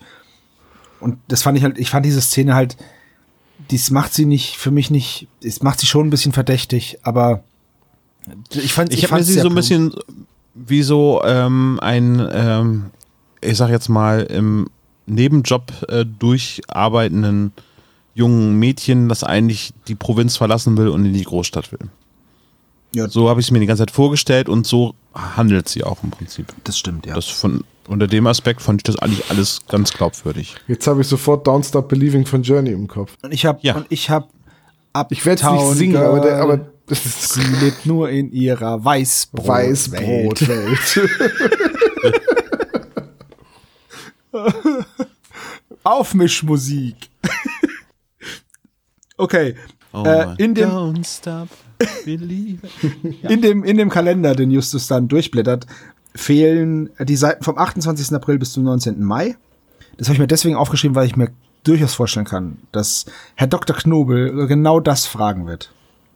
Warte mal, vom Von wann bis wann? Bis zum Ja. 18. Mai, vom wievielten April? Tja, 28. das, ich habe es jetzt einmal gesagt, mehr helfe ich euch nicht. Gott, dann guck ich halt nach. Das ist ja. Ey, nicht schummeln. So. ähm, Nicht schummeln. Wehe, du bist besser vorbereitet als ich. was ich viel interessanter fand, bist du dir das sicher? Was ich viel interessanter fand, war, dass die, der Justus stellt die Frage, warum war Dr. Birkenstein denn eigentlich in Rocky Beach? Und die Antwort von Eleanor ist, oh, mir geht's gerade nicht gut. Ja, das war sehr. Und das ist doch viel verdächtiger als, lass doch, lass ihn liegen, lass ihn doch nur. So, weißt du? Auch etwas, was man eher in einer Beziehung sagt. Lass doch, lass ihn doch liegen. Lass mal heute Abend nicht, mir geht's nicht so gut. Wow. Ich habe ich hab Kopfschmerzen, Justus. Und ich habe doch sonst nie Kopfschmerzen. Egal. Zack, ist sie auch tot. Gut. Vor dem, vor dem Institut, sie gehen dann wieder raus und die Stefano ist immer noch da. Der ja eigentlich schon wegfahren wollte. Und dann Ja, aber der macht doch die Hecke. Ja, nein, der hat gesagt, so, ich gehe jetzt zum Strand, tschüss, Freunde, und ist immer noch da. So, egal. Auf jeden Fall ähm, sprechen sie dann auf die Taucherausrüstung an, sagt er, ja, ist nicht meins. Und ähm, Justus verdächtigt dann Eleanor, weil er sagt, ja, die weiß bestimmt was wegen dem Kalender. So. Die Stefano, warte mal, Peters Bezeichnung, unverschämter Lümmel. Als wäre, als wäre Peter halt einfach schon 70, oder? Dieser Rabauke, der. Das ist vielleicht ein Tu nicht gut. sowas. Hat man sowas schon gesehen? Also, Also, sowas hätte es bei uns nicht gegeben. Ich bin erschüttert. ja, okay. Das sind, das, genau, das war das. Ach ja. Das war, Beste war sehr Szene, schön. Ähm, gut, und dann geht's, also man hat unglaublich viele Szenen. Ja, Ich, wir sind auch. jetzt, nur mal zur Info, wir sind jetzt bei Szene 12. Und jetzt geht's wieder in den Wald. Und das war auch so ein bisschen ähm, unmotiviert, warum wir jetzt in den Wald sind. Justus hat nur gesagt, ja, Ja. ich habe zwar jetzt den einen Fußabdruck gefunden, ich will aber noch mehr finden. Aber im Wald finden sie dann halt einfach so ein, so ein halb eingefallenes Gebäude, ist wohl eine alte Kapelle gewesen. Und dann ist da der Dr. Hoffer drin und niest sich einen ab ähm, und sagt dann, äh, dass, dass er ja äh, spazieren war. Genau, mache ich, mach ich auch immer. Als, als Allergiker Ich wollt's grad mit sagen, Newsflash. Einen schönen Waldspaziergang. Newsflash, Genau man geht nicht raus, wenn man Heuschnupfen hat. man geht nach Hause, duscht sich und geht, äh, der macht die Fenster zu. Gut, das ist aber ein, äh, ein medizinischer Stand vom 21. Jahrhundert. Das war ja in den 80er Jahren noch total Als die Dusche noch nicht erfunden war, unentdecktes meinst Land. du? Genau, richtig, ja. Naja, also nun. Citrus Grove auf jeden Fall. Ja. Ja, total unmotiviert steht er da in dieser Kapelle so, ähm, hallo. Ja, es ist, Ähm. so, es ist auch so wieder so ein Moment, wo ich mir denke, okay, okay, ist der halt jetzt auch da. Äh, und sagt dann, ja, hier gibt's ja nichts und das Haus gehört ja eh jemand anderem und oh, ihr dürft ja gar nicht hier sein, so kommen, wir gehen mal. Und dann hält er ihnen einen Vortrag und dann war das auch so, und den fanden die mega interessant. Und das war, oh, wie sie hingen an seinen Lippen, wie er über die Heuschnupfenforschung geredet hat. Oh, voll spannend. so, Und dann muss ich niesen. ja. Genau. Und aber, aber dann wirklich, also das ist ja eigentlich so als, als Hörer denkt man, oh, dieser Hoffer hat sich jetzt gerade sehr, sehr verdächtig gemacht, weil er auf einmal in dieser Kapelle da rumhängt. Und Justus sagt dann, er geht, das hat mich überzeugt. Ich würde, Ich würde Dr. ihm jetzt Hoffer die Million auf jeden Fall geben. Mega gut, ey. Da habe ich auch so gelacht. Hey, ja, du bist der Schlauste von den dreien, oder? Naja, das ist ja das, was ich meinte, mit dem, die Forschung wird so kurz gehalten, dass, dass die alle wie Bond-Bösewichte wirken. Also da hatte, in der Szene hatte Hoffer Justus halt gerade erklärt, wie er die Weltherrschaft an sich reißen will. Ja, also es, ich, ich fand es einfach nur witzig. Weil wenn man das Hörspiel alleine betrachtet, dann ist es halt einfach so, ne? Ja, Gut. Definitiv. Ähm, dann fahren sie äh, ähm, zu Dr. Brandon als nächstes und zeigen ihm diesen Abdruck, den sie gemacht hatten. Ähm, ja, und dann wird gesagt, dann wird gesagt, dass der Höhlenmensch langes Haar und zottiges Fell hatte. Und das, das hätte Zigeuner John gesagt. Und das stimmt nicht. Weil es hat Zigeuner John nicht gesagt. Zigeuner John hat gesagt, der hatte ein Tierfell um und langes, zottiges Haar. Versteht ihr, was ich meine? Unterschied? Jetzt hat er, jetzt hat Nö. auf einmal der Höhlenmensch, wenn man das so liest oder hört, hat der Höhlenmensch auf einmal Fell. Ist vielleicht eine Spitzfindigkeit, die nur mir wieder aufgefallen ist, aber sind, sind wir jetzt beim Bergmonster oder sind wir beim Höhlenmenschen? wir sind jetzt ganz kurz beim Bergmonster wahrscheinlich. ah, okay, ja, der, der war zottelig und ja. Und wir sind schon wieder weg. So. Ja. Ähm, fand ich dann, was ich dann auch sehr cool finde, ist, er erklärt ihnen das dann mit dem Fuß und was eine Hammerzehe ist und so. Ähm, und dann fragt er sie, ey, wollt ihr mal mein Skelett sehen? Das ist da in dem Schrank. ist auch so cool. Ich meine, Tom, du als Mitarbeiter an einem wissenschaftlichen Institut Ich zeig ständig Leuten meine Skelette. im Schrank. Ey, wollt ihr mal den Typen sehen, den ich den letztes Jahr nachsitzen hab lassen? Der ist da im Schrank. Ne, das ist ja das, was ich auch meinte, als äh, äh, Ned McGee gesagt hat, ey Kinder, wollt ihr mal eine Leiche sehen? Das ist genau das. Okay, dieses Skelett im Schrank ist dann aber weg, wurde geklaut. Das, so eine ähnliche Szene gibt es bei Monster 1983 auch, ne? So Ja. ähnlich, ja. Ähm, und dann ist die Szene auch schon wieder rum. Was mir aufgefallen ist, es sind sehr viele und auch die sind auch sehr, sehr kurz, ne? Ja, dann kommt ja die- diese nächste Szene, wo Eleanor einfach nur in den Kreis der Verdächtigen irgendwie rutscht, ne? Weil sie ein Gespräch belauscht. Genau, aber davor Das war's dann auch schon, ne? werden, just, werden Peter und Bob einfach mal nach Rocky Beach geschickt. Ja, wie weit weg ist das denn? Naja, die, Wenn es ein. ich weiß es Etwa nicht. zwei Stunden mit dem Aber Bus. sie haben ja, sie haben ja, sie sind ja mit einem mit einem anderen da mit zum mit dem LKW hingefahren. Ja, etwa zwei Stunden mit dem Bus. Ja. Das wird doch sogar gesagt. Ja. Oder ja, Ja. genau. Und Justus, Auch wieder eine Knobelfrage. Justus Ne? chillt halt da. Wahrscheinlich, ja. Das schreibe ich mir jetzt schnell mal auf, weil das habe ich nämlich Der, der, der wollte bestimmt die Jungs nur wegschicken, weil er in Ruhe einen Dino-Burger essen wollte. wahrscheinlich Könnte sein. In diesen Also Eleanor führt ein Gespräch, man hört natürlich nicht, mit wem, äh, mit wem sie spricht, ähm, beschimpft ihn und ähm, das ist nicht das, was sie ausgemacht haben. Eine Autotür fällt zu und das Auto fährt weg. ja, sie haut dann ab, Ach so. ist mega wütend Sie haut ab. und ähm, verschwindet dann. Ja, und ähm, dann taucht Mr. McGee noch auf mit seiner Frau Thalia. Thalia. Genau, wie die Wie Buchhandlung. die Buchhandlung. Grüße gehen raus an alle Buchhändler. Mit der Thalia. Die fragt er halt auch nur, die hat original nur den Satz, ja, dir ist was mit der Post gekommen. So, die, die, die war für mich wie so Patrick.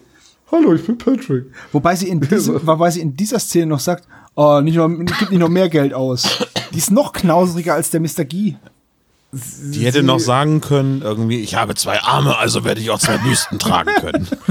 Die werden im Hörspiel, also im Hörspiel ist es eh knapp, die werden im Buch als auch als sehr, sehr unsympathisches Paar dargestellt. Also da ist sie auch von vornherein mit dabei und äh, im, im Buch kommt halt auch rüber, dass äh, das ganz furchtbare Menschen sind, sehr, sehr unsympathisch und dass Eleanor da wirklich nur weg will. Ja. Ja, die ist ja da, also das haben wir vielleicht noch vergessen zu erwähnen. Eleanor wohnt bei ihrem Onkel und ihrer Tante, weil ihre Eltern vor einem Jahr bei einem Autounfall Der, der äh, Klassiker. gestorben sind. Just, Justus sagt, oh, das tut mir leid. Also, äh, wenn ich Justus wäre, würde ich sagen, oh, meine Eltern sind auch bei einem Flugzeugabsturz. Ja, das dachte gekommen, ich aber- auch, aber es wird auch die, auf diese Szene wird auch nicht weiter eingegangen, weil auch sie einfach weiterredet. Äh, Also Ja. Eleanor geht nicht drauf ein und Justus auch nicht mehr und es wird einfach weitergeredet. Na gut, ich meine, das wäre auch echt eine mega betroffene Stimmung, irgendwie, wenn die jetzt über jeden Tod nochmal Ja. irgendwie so, oh ja, es ist echt voll, oh, es ist alles schlimm. Ja, hier. ist richtig, das, das passt, passt einfach nicht. Passt gar nicht so. Ja. Ja. Gut, äh, dann fahren die, dann fahren die auch weg. Also jetzt sind, jetzt mittlerweile ist das ganze Haus leer. Jetzt sind sie alle losgefahren. Ähm, Justus ist sich sicher, dass die das Lösegeld abgeben und er ist genauso sicher, dass es ja bestimmt nicht weit weg ist. Nächste Szene, sie sind im Stadtzentrum und es hat eben über zwei Stunden gedauert, ähm, bis der McGee mit zwei Leuten zurückkommt und ähm, sich dann in ein Restaurant gegenüber des stillgelegten Bahnhofs hinsetzt. Und das, Ich hätte erst gedacht, dass das Restaurant in dem stillgelegten Bahnhof drin nee, wäre. das ist gegenüber. Ja, ja, das ist mir dann auch klar geworden, als ich das dann nochmal genauer gehört habe. Aber ich hatte immer beim ersten Hinhören dann irgendwie gedacht, weil das ist so, ein, so jetzt eine Mode in Deutschland geworden, ne? dass kleine Bahnhöfe irgendwie verkauft werden und dann werden da gerne Restaurants und so weiter aufgemacht. Dementsprechend passte das ganz gut in mein Ja, okay, gut. ja. Nebenhörverständnis. So, ne? ja. Ähm, und das ist dann so, diese Szene, da denke ich mir so, wie kommen die da drauf? Also das ist so im Buch vielleicht sinnvoll geklärt, aber da ist es einfach so unmotiviert einfach ins Blaue hinein vermutet. Weil Bob sagt, na, wo wird denn das Skelett sein? Vielleicht im Bahnhof? Und dann rennen alle zu dem Bahnhof. Also auch die Gäste. ja, genau, alle Gäste, die irgendwie einfach- an den Lippen von, von diesem Gespräch gelauscht haben. Das ist irgendwie. einfach so krass. Ja, Intimsphäre. Mega. Ja. Also, naja, gut. Gut, sie rennen dann dahin, ähm, finden dann da einen Schrankkoffer. In dem Schrankkoffer ist dann auch ein Skelett tatsächlich, aber es ist das geklaute Skelett aus dem Schrank. Es ist vom Schrank in den Schrankkoffer gekommen. Und McGee behauptet aber trotzdem, dass es seins ist. Genau. Aber McGee behauptet ja auch, dass, ähm, dass die drei Fragezeichen mit drin hängen. Und dann sagt Justus, nein, Straftaten sind unser Hobby. okay, also seid ihr, hängt ihr doch mit drin, oder wie? Ja, ist halt äh, zusammengekürzt dort. Ja. Dann ähm, kommt eben die Stefano und dann sprechen sie ihn drauf an und sagen halt, ja, der Taucheranzug, den hast du doch benutzt, um die Leute zu betäuben. Und äh, Klapper die Clip, klapper die Klapp und das Lösegeld hat McGee gezahlt. genau. Und Ja, da gibt er alles zu und dann sprüht er sie einfach mit dem vor, Betäubungsgas. vor Auto allem, ein. vor allem, sie fragen ihn noch, wo ist denn eigentlich Eleanor? Und er sagt, ja, vielleicht ist sie nach Centerdale gefahren. Das wird vorher nie erwähnt, was das ist. Und Sunnydale meinte er auch. okay, ich habe fünfmal nachgehört. Okay, vielleicht ist es Sunnydale, aber ist egal. Nein, das ist doch jetzt die Buffy-Anspielung. So, Mensch. ach so, ach ja. Okay, äh, also ja, so- sorry, sorry, sorry. Aber ähm, ja, also das ist auch wieder so, woher Ja, es ist am Ende ist alles so ein bisschen heute die Polter. Aber jetzt habt ihr die Szene mit der Hecke äh, so schnell besprochen, dass ich gar nicht mehr dazwischenhaken konnte. Den Hakt noch mal, bei der Hecke dazwischen Bei der haken. Hecke, ja. Ja, den Hakt doch noch mal eben hinter der Hecke am besten, da ist noch ein bisschen Unkraut. als sie sagen, also als sie da sind und als Eleanor zu ihm sagt, du bist noch nicht fertig, dann sagt Andreas von der Meten, also die deutsche Stimme von Michael Knight, etwas und geht weg. Also er geht dann ja. Und wenn man ganz genau hinhört, da, s- da hört man dann Tauben. Und das Gurren klingt original wie Kit. ernsthaft? Ja, ihr müsst da doch mal reinhören. Ich habe vorhin, als mir das aufgefallen ist, habe ich mich so weggeschmissen vor Lachen. Okay. Und wenn ich gerade durch Zufall gerade eine Taube bei mir vorm Fenster saß und ich die stattdessen gehört habe, ähm, also ich bin mir ziemlich sicher. Das, hat, das war für mich einfach so, gesagt, das müssen die doch mit Absicht eingebaut haben. Das kann sein, ja. Dass die, die äh, Knight Rider Folgen sind ja zur selben Zeit entstanden. Naja, eben. Ja, das könnte schon sein. Ähm, ja, Justus versteht dann, hat dann alles gecheckt, hat alles durchschaut und dann werden sie alle betäubt. Ähm, und wachen dann, und das ist auch wieder so eine, na gut, sie wachen in einem stockdunklen Raum auf und ähm, da ist auch Eleanor und die hat mega Panik und dann sagt Justus, naja, warte, ich trete hier kurz die Wand ein. Und tritt die Wand ein. Nee, das wird ja wohl eine Holzwand sein. Nein, das Also ist eine Steinwand. Der tritt eine Ziegelwand, Ja? ja? der tritt eine Ziegelwand ein, weil die Ziegelwand, die ist ja morsch. Und tritt einfach die Wand ein. Und dann frage ich mich, Ja. warum sind die überhaupt in so einen dunklen Raum gesperrt worden? Das macht ja dann gar keinen Sinn, wenn sie in der nächsten Minute sofort wieder befreit sind. Nee, kann ja keiner ahnen, dass äh, Justus eine Abrissbirne ist. Das dachte ich mir auch, ja. Und dann wird auch noch die, dann wird Elena, äh, Ellen, Elena, Eleanor äh, gibt dann auch zu, dass sie mit drin steckt und eigentlich nur 200, 300 Dollar wollte, um wegzukommen von ihrer furchtbaren Familie. Und der, die Stefano, die halt gelingt hat, ähm, der hat auch das Skelett gestohlen und in den Bahnhof gebracht. Und ähm, ja, warum das Skelett dann in dem Koffer das falsche Skelett ist, das erschließt sich denen nicht, also fahren sie zum Spicer ähm, Institut. Und das ist jetzt tatsächlich Szene 18 und die letzte Szene auf der. Ähm, Ja, zu, zu der habe ich eine Frage. Ähm, Ja, ich hätte noch zu Eleanor noch eine Frage, aber mach du erstmal deine Frage, Tom. Warum kommen sie da an, als da gerade geplanscht wird? Ja, das ist, ich dachte immer, diese Institute sind wissenschaftliche Arbeitsstätten. Ist das nicht so? Doch, wahrscheinlich schon, aber warum kommen sie da? Also erstmal, warum ist Ned McGee da? Warum sind die ganzen Wissenschaftler da? Und warum ist der Wissenschaftler, der, äh, den sie unbedingt äh, zumindest mit nackten Füßen sehen müssen, wirklich gerade am Schwimmen und damit unbeschut? Ich- ich muss unbedingt das, ich muss unbedingt das Buch zu Ende lesen, weil soweit bin ich nicht mehr gekommen in der Vorbereitung heute. Ich dachte so, im Hörspiel, ich habe das gehört, ich so, warum sind die auf einmal alle da und warum ist der eine gerade passenderweise nackig? Also nicht ganz nackig gehe ich voll aus, aber Aber ihr fußnackt. wisst, was ich meine.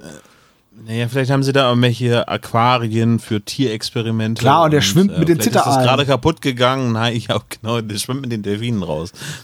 Er ist auf jeden Fall bar jedes Schuhs und somit barfuß. Und ähm, sie sehen dann halt, haha, du hast voll die kleinen Füße und dann auch noch ein Hammerzeh. Also warst du's. Und das ist die Szene, die letzte Szene. die mir wirklich hart auf die Nerven geht, weil er nur niest. Und ich habe mir gedacht, ey, jetzt, jetzt bitte lass den doch reden und stopp diese Nieserei. Der, Hört, hört. der niest nämlich zum Beispiel nicht, als er sich als Höhlenmensch verkleidet. Da niest er passenderweise nicht. Da rennt er auch durch den Wald und über die, über die Wiese. Das ist egal. Aber sobald er was erzählen soll, fängt er an zu niesen wie nicht ganz gescheit. Nee, aber die Stefano war das doch auch. Nein. Ja, teils, teils. Verkleidet als Höhlenmensch hat sich doch Ach, nicht stimmt, nee, stimmt, als, ja, stimmt, als Froschmann war Mac. Genau. ähm, der war das Monster, Genau. Ja, der die ja. beim, beim zweiten Mal tatsächlich das Ding geklaut hat. Das sagt nämlich, dass der, Ja. das sagt der, ähm, der Zigeuner John, dass er, äh, dass ein Monster ihn überfallen hat mit einem Auge und Stoßzähnen. Das war dann aber nur der Taucheranzug und die Schläuche. Ähm, und der war halt schon ein bisschen benebelt von diesem, von diesem Gas oder was. Oder hat halt so kräftig einen auf die Rübe bekommen, dass er das halt dann nicht mehr ganz zusammenbekommen hat. Hm, hm. Ja, Ja. dann streiten sie sich wieder um diese Knochen. Und ähm, ja, im Endeffekt sagen sie dann, sie rufen alle ihren Anwalt an. Es wird dann nicht geklärt, wer am Schluss Herr der Knochen ist. Es wird nur gesagt, und das fand ich echt krass, dass, dass Dr. Hoffer seine Laufbahn als Wissenschaftler war damit zerstört. So, also nochmal so der Abschlusspunkt. Und die Zeitungen berichteten noch tagelang über die neuen, über den neuen Fall und wie toll die drei Fragezeichen den gelöst haben. Und dann ist der Fall rum. Eine Frage nochmal, eben eine kurze Rückblende. Eleanor hat gesagt, die wollte nur 200, 300 Dollar Genau. haben, um dort wegzufahren. Die hat doch gejobbt. Die war doch als äh, Mitarbeiterin von dem Professor irgendwie Genau. tätig. Da hätte sie ja sicherlich auch irgendwie 200, 300 Dollar erwirtschaften können, um abzuhauen. Oder sie hätte McGee, ihrem Onkel, fragen können: Onkel, langfristig müsst ihr mich hier doch ernähren. Gebt mir 200, 300 Dollar, ich bin weg und tschüss. Ja, aber vielleicht, sie ist ja jung, junge Frau, fast noch ein Mädchen, wird gesagt. Und ich glaube, dass das so als Ausrede dafür benutzt wird, dass sie offiziell vielleicht nicht weg darf. Vielleicht ist die erst 15, 16 und deswegen darf sie nicht alleine. Ich weiß es nicht. Ja. Also es ist ein bisschen, es ist ein bisschen hinkonstruiert, dass es passt. Aber ja, grundsätzlich, gut, wir wissen ja nicht, ob sie bei ihrem Onkel Kost und Logis zahlen muss, so wie da drauf ist, kann ich mir das vorstellen.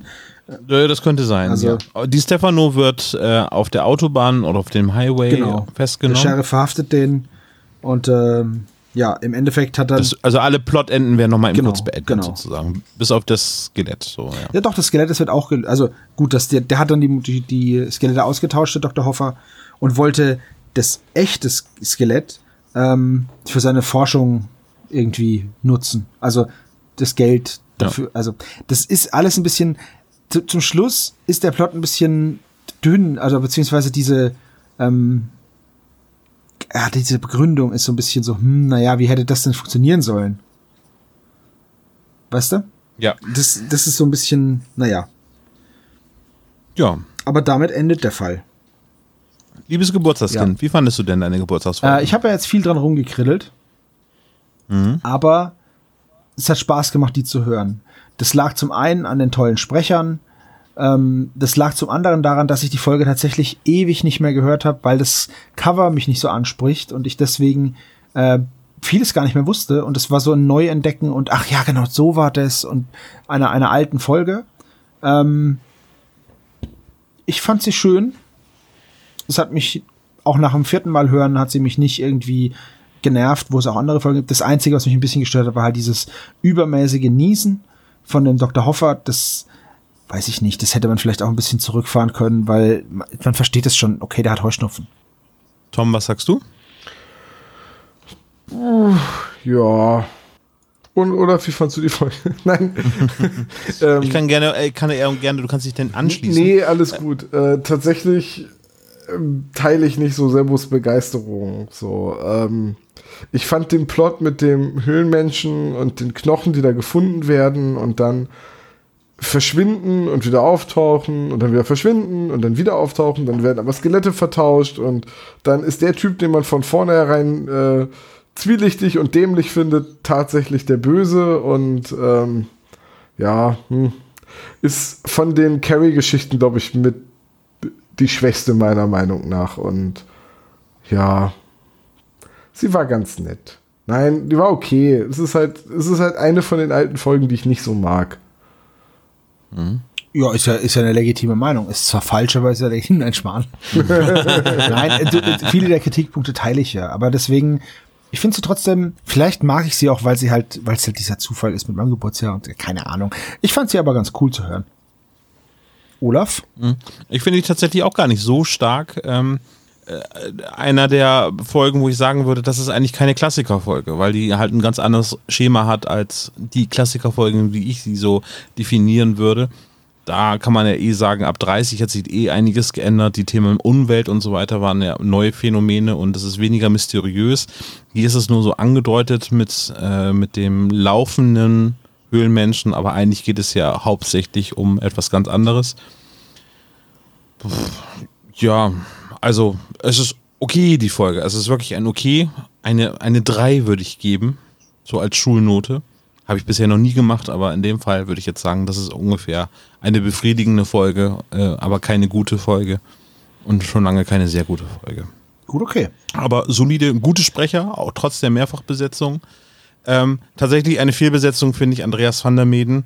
Äh, nicht, weil er die schlecht macht, die Rollen, oder das schlecht spricht. Aber er ist halt eben schon mit zwei Hauptrollen irgendwie gesetzt in dieser Serie. Dementsprechend fand ich das nicht ganz so glücklich, dass man Andreas van der Meden halt als ähm, die Stefano und eben diesen LKW-Fahrer eingesetzt hat. Ja, er klingt für mich die ganze Zeit wie Skinny Norris als die Stefano. Ja, das Richtig, das, genau. Der reimende Skinny sozusagen. Er müsste eigentlich nur Baby Fatso sagen oder äh, Sherlock Fettbacke oder wie er ihn nennt und es wäre halt einfach original Skinny Norris. Reimt die Stefano im Buch auch oder ist das jetzt einfach nur, um eine Abgrenzung zwischen die Stefano und Skinny Norris zu bekommen? Also ich habe jetzt nicht explizit darauf geachtet tatsächlich, als ich das Buch vorhin so äh, mit einem Auge im Schnelldurchlauf gelesen habe. Aber ich glaube, er reimt nicht. Ich glaube, das ist äh, Hörspiel-exklusiv. Das hätte ich übrigens sehr gerne gesehen, wie du mit einem Auge ein Buch das wollte ich auch gerade, das das ist so ein bisschen so Commander Data von, von Star Trek. Das eine Auge liest das Buch, das andere Auge räumt auf. Fährt Auto. So, Ja, man soll ja am Steuer nicht telefonieren, von am Steuer lesen. Steht in der StVO nicht. mega gruselig. liebe Hörer, bitte, liebe Spezies, macht das nicht nach. Ja, äh, ja äh, spannend. Ich würde vermuten, dass es wirklich so ist, dass, na, der klingt jetzt so wie Skinny Norris, dann lass uns doch ein paar unnütze Reime mit anfügen. Wow. Das ist natürlich. Hm. Anstatt dass er seine Stimme verstellt, lass ihn mal reimen. Ich habe eine gute Idee. Genau, wir machen eine Musical-Folge. Aber wir sagen das nur Andreas van der Meen. Der Rest Genau. weiß davon nichts. Das ist eine Überraschung. Die einzig gute Musical-Folge, die ich je gesehen habe, war die von Scrubs. Nee, ich finde die Buffy-Folge tatsächlich Hör jetzt mit Buffy auf. Ich habe den das nie gesehen. Ich bin im Bann der Dämonen. Es ist Schocktober. Ah, nee, ist- was ich neulich gelesen habe? Dass die, Ja. dass die Lieder It's Raining Man von den Weather Girls und Let the Bodies Hit the Floor sehr gut zusammenpassen. Was? Naja, erst It's Raining Man, Let the Bodies Hit the Floor von Drowning Ich, Pool. ich kenne beide Lieder. ja. Ähm, Die passen auch sehr gut aneinander. das ist sehr schön, ja, stimmt wohl. Also schön im Sinne von nicht schön. ähm, wollen wir uns den Klischee-Koeffizienten zuwenden? Ja, lass uns das mal Ich habe machen. das Gefühl, dass das dieses Mal eine relativ kurze Angelegenheit wird. ja, ich glaube auch. Soll ich mal einfach mal Hau anfangen? mal raus. Mach mal. Titus flext. Zehn Punkte. Peter hat Angst vor Übernatürlichem und zwar immer wieder vor dem Höhlenmenschen. Äh, zehn Punkte. Überraschung. Äh, Peter wird auch nass durch die Sprenkelanlage auf dem Festplatz. Zehn Punkte. Ja, und diese Folge hat debiles Lachen am Ende im Prinzip sogar zwei, zwei, zweimal, weil es ja vor der Auflösungsszene schon einmal angedeutetes Lachen gibt. Genau, außerdem endet die Folge noch in einer Rückblende. Es sind 15 Punkte. Skinny Norris ist in der Inkarnation von Di Stefano. Nein, Spaß. Skinny Norris kommt nicht vor. Aber Die Folge spielt aber da im Krankenhaus, genau. Also, ja. aber Morton und der Rolls-Royce, nee, war Spaß. Komm, aber, André, aber es zählt eigentlich so ein bisschen. Ja, es zählt beides so ein bisschen. Ne? So aber bisschen, also, ja. machen wir erstmal weiter. Die Folge spielt in einem Krankenhaus, ganz kurz. Er ist tot. 15 Punkte. Er ist tot. Er ist tot, Jim. Nimm sein Zeug. Äh, es geht um ein merkwürdiges Tier oder Monster. Äh, wir haben sowohl, also wir haben ein, ein Monster und wir haben einen Höhlenmenschen. Zehn Punkte. Ja. Damit kommen wir auf ein, damit kommen wir auf einen Klischee-Koeffizienten von 90. Ist das der niedrigste in der Geschichte der, des SSP? Glaube nicht. Nein, Vampir ich im glaube, Internet war 60 niedriger. war das niedrigste, was wir bisher hatten. ja. Ich werde das Vampir im nochmal. Internet ist aber auch eine ganz besondere Ah, das ist Folge. Auf richtig. so vielen Ebenen. 61 war Vampir im Internet. Äh, und 66 war der Todesflug. Aber ja. danach ist, ich sag mal so, eine. Hm, würdet ihr das als, als eine, trotz des niedrigen Klischee-Koeffizienten, würdet ihr es trotzdem als eine typische Drei-Fragezeichen-Folge titulieren oder nicht? Nee, nee, eben gar ich nicht. nämlich- Also es zeigt ja, ich ziemlich, auch nicht. ziemlich deutlich, dass MV Carey im Prinzip neue Wege geht. Ne, also die, die Arden-Geschichten und äh, äh, Arthur-Geschichten unterscheiden sich ganz krass von den Motiven, die MV Carey mit einbaut. Ja, finde ich auch. Also ich fand gerade die Folge hatte ziemlich viele Alleinstellungsmerkmale. Wir haben sie herausgearbeitet. Ja. Ist noch nicht so richtig Crimebuster so, aber es sind halt schon modernere Sachen, was halt in den äh, Crimebuster-Folgen dann noch mehr auf die Spitze getrieben wird. Da kam noch die Handkante mit dazu. Also das hätte, die Stefano wäre dann verprügelt worden von den dreien, weil die alle Mit Karate einem haben. coolen Spruch vorher. Was und wo Ja. sind wir hier? Im Tigerkäfig. Und was macht der Tiger? Sowas. Er springt. Also, also Peter hätte nicht gesagt, dass es ein verdammter Lümmel ist. Ne? Nee. Aber wir waren schon, wir sind auch schon ein bisschen mehr an den Action-Dingern, weil Justus tritt einfach eine Ziegelsteinwand ein. Roundhouse Kid Justus. Ich stelle mir das gerade vor. Wo sind wir? In der Höhle des Höhlenmenschen. Und was macht der Höhlenmensch? Uk, uk, uk, uk. Kennt ihr das von Family Guy, How Singing Was Invented? Nein. Nein. Ah ja, okay. Ähm, sie sitzen halt ums Feuer, so lauter Höhlenmenschen, der eine so, äh. Und der andere, äh. Äh, äh. Whoa, longest for the longest time. Wir verlinken Direkt erstmal Billy Joel. ja. Äh, Sebo, hast du denn noch einen Geburtstagsgast? Ähm, ich weiß nicht, habe ich noch einen Geburtstagsgast? Guck Äh, mal. Ich habe, äh, ja, ich guck mal. Dieses, dieses große Paket dort, was da sich ein bisschen bewegt, was eigentlich aussieht wie ein eingewickelter Teppich. Ne? Ja. Das ist dein Geschenk für heute. Okay, ich hoffe für dich, dass es viele Schnapspralinen sind. Das könnte sein, ja. Aber ich habe die meisten Ich, ich mach mal auf hier. Warte.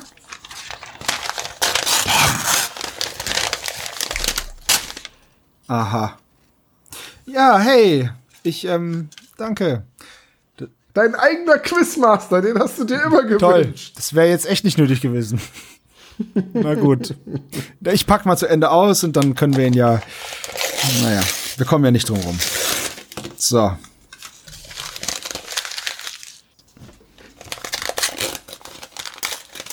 Alles Gute zum Geburtstag! Hey, hey ähm. Hi, juhu, da, danke. Okay, zugegeben. Es war sehr kurzfristig. Heute ist Samstag. Wir hatten nicht viel Zeit. Wir mussten improvisieren. Und auch kein Bock. Ich sehe schon, ich sehe schon. Naja, gut, man, Ja. ordnet, man ordnet dem Live-Auftritt halt vieles unter, nicht wahr? Richtig. Alles für Okay. die Spezies, alles für den Verein. So sieht's mal aus.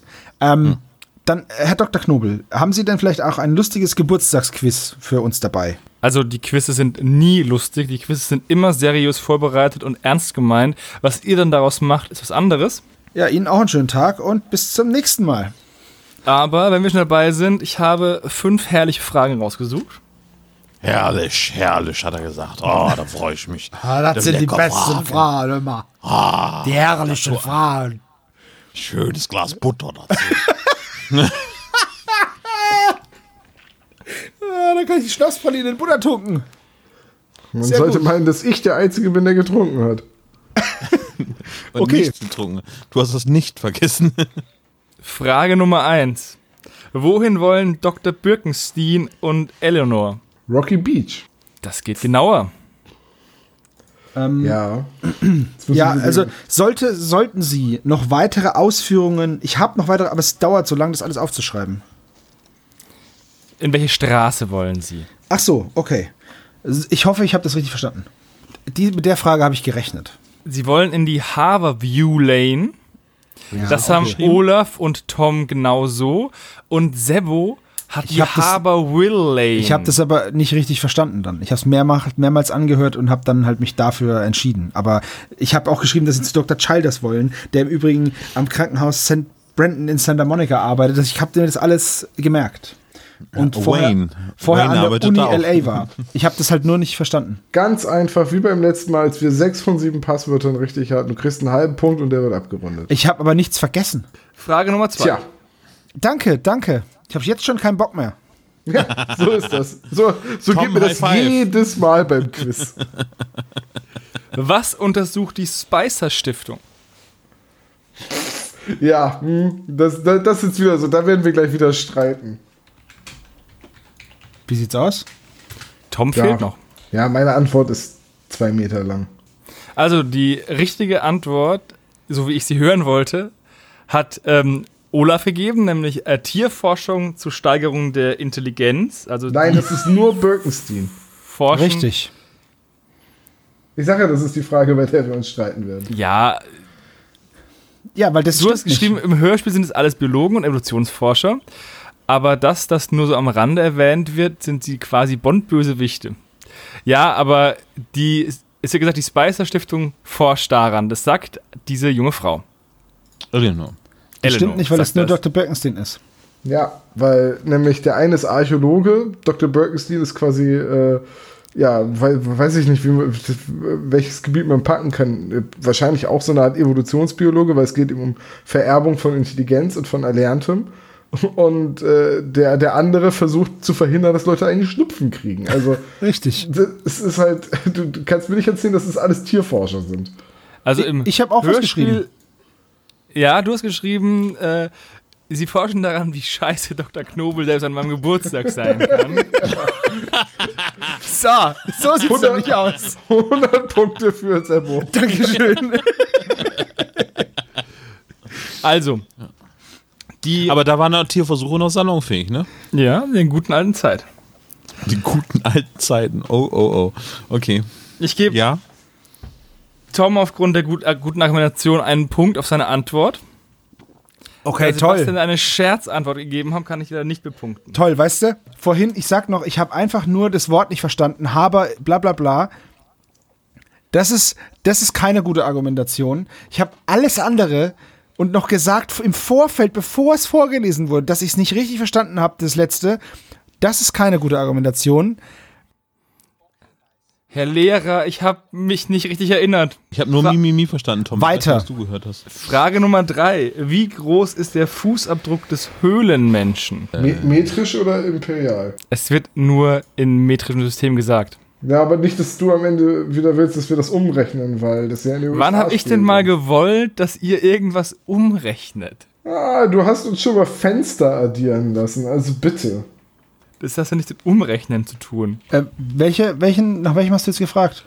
Nach dem Fußabdruck des Höhlenmenschen, den der ausgemessen wird von den drei Fragezeichen. Da ist der Begriff Höhlenmensch dann fragwürdig. Also es gibt zwei Größen, die gemessen werden.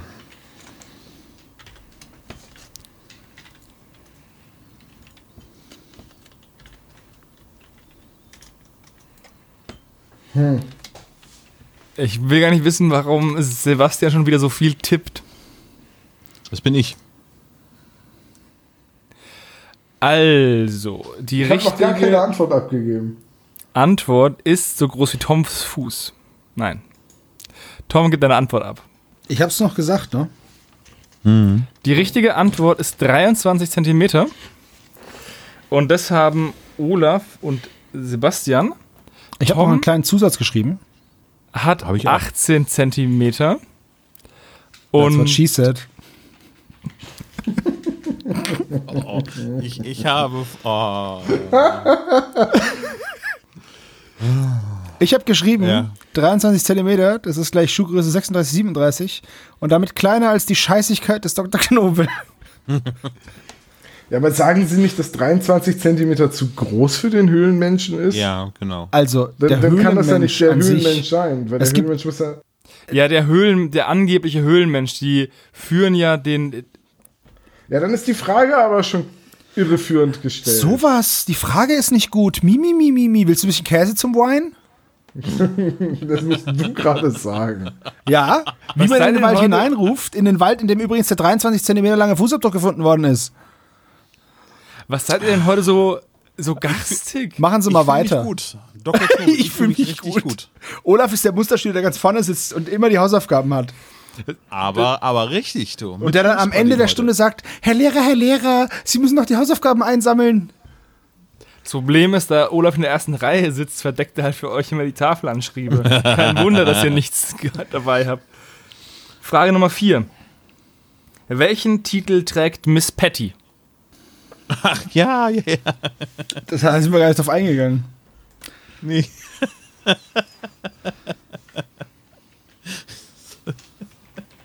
oh, da habe ich ein paar Gags. Warte. Mit Es ist Ankündigung nicht, ist es noch viel es ist besser. nicht Missbildung. Ach doch, ach ja, stimmt. Oh, dank, danke, Olaf, danke. Gerne. Ich lieg vorne, deswegen kann ich auch ein bisschen Almosen geben. Ja. Ich musste gerade echt überlegen, welche Miss Patty war. Miss Patty trägt den Titel der Miss Tomate der Landwirtschaftsschau vom letzten Jahr. Miss Tomate haben alle drei richtig. Für alle einen Punkt. Missbildung. das ist so dunkel, ey, Mann. Was ist mit Miss geraten? Als Quizkönigin. Frage Nummer 5. Wie oft niest Dr. Hoffer in der Folge?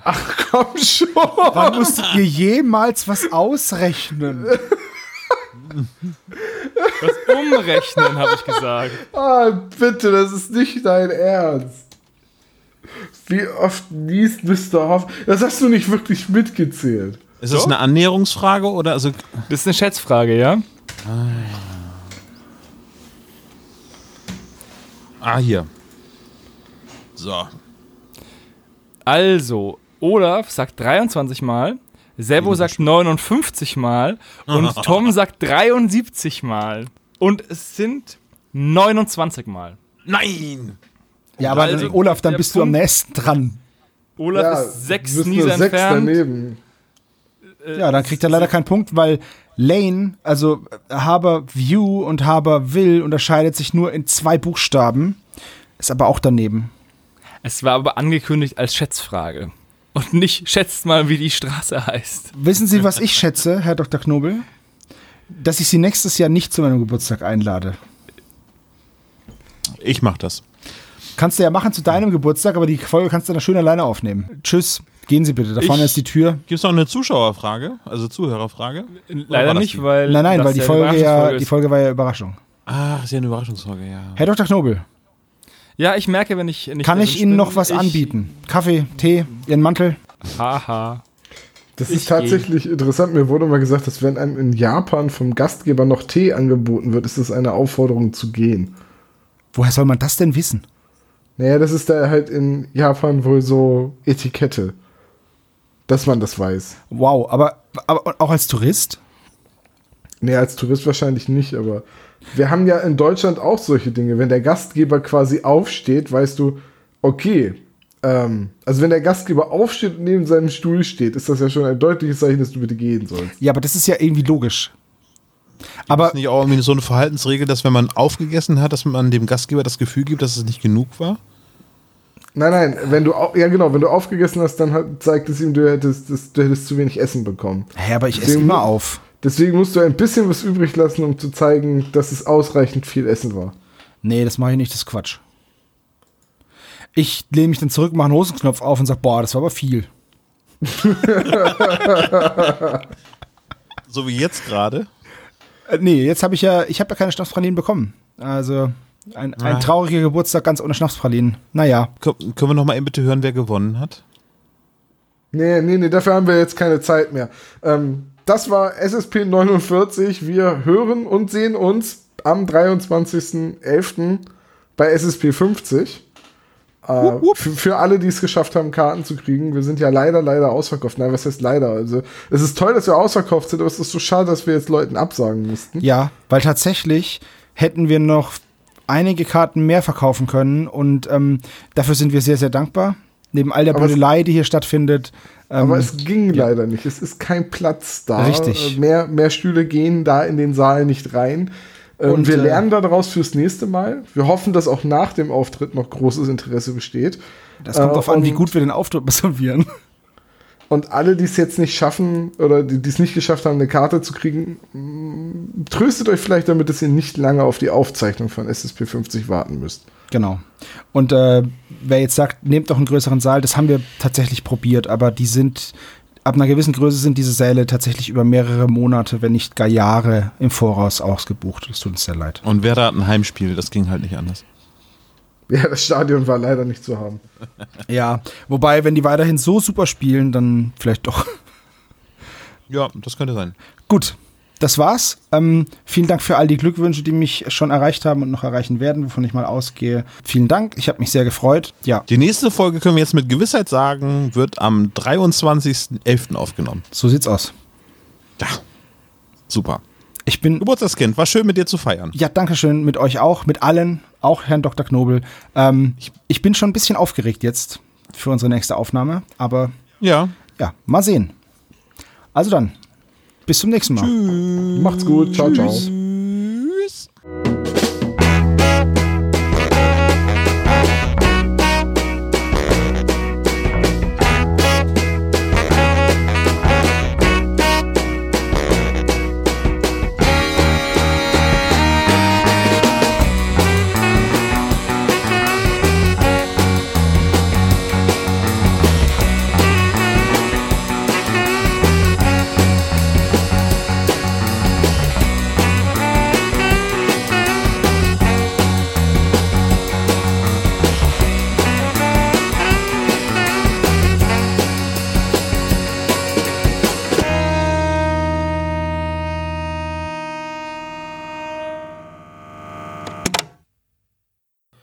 Unterstützt den spezial gelagerten Sonderpodcast bei Patreon unter patreon.com slash spezialgelagert oder gebt uns ein kleines Trinkgeld über paypal.me slash spezialgelagert. Dieser Podcast ist ein reines Hobbyprojekt von drei Fans und steht in keiner Verbindung zu Europa oder Kosmos. Unser Dank geht an Dr. Orgel für unser Intro nicht kleinlich sowie unsere Station Voice Heinz Kreinbaum. Ihr findet den spezial gelagerten Sonderpodcast bei Instagram, Facebook und Twitter jeweils unter spezial gelagert und bei YouTube als spezial gelagerter Sonderpodcast. Und natürlich auch bei Spotify, Deezer und iTunes. Hinterlasst uns auch gerne eine Nachricht auf unserem Anrufbeantworter. Die Nummer lautet 0421 175 4343 0.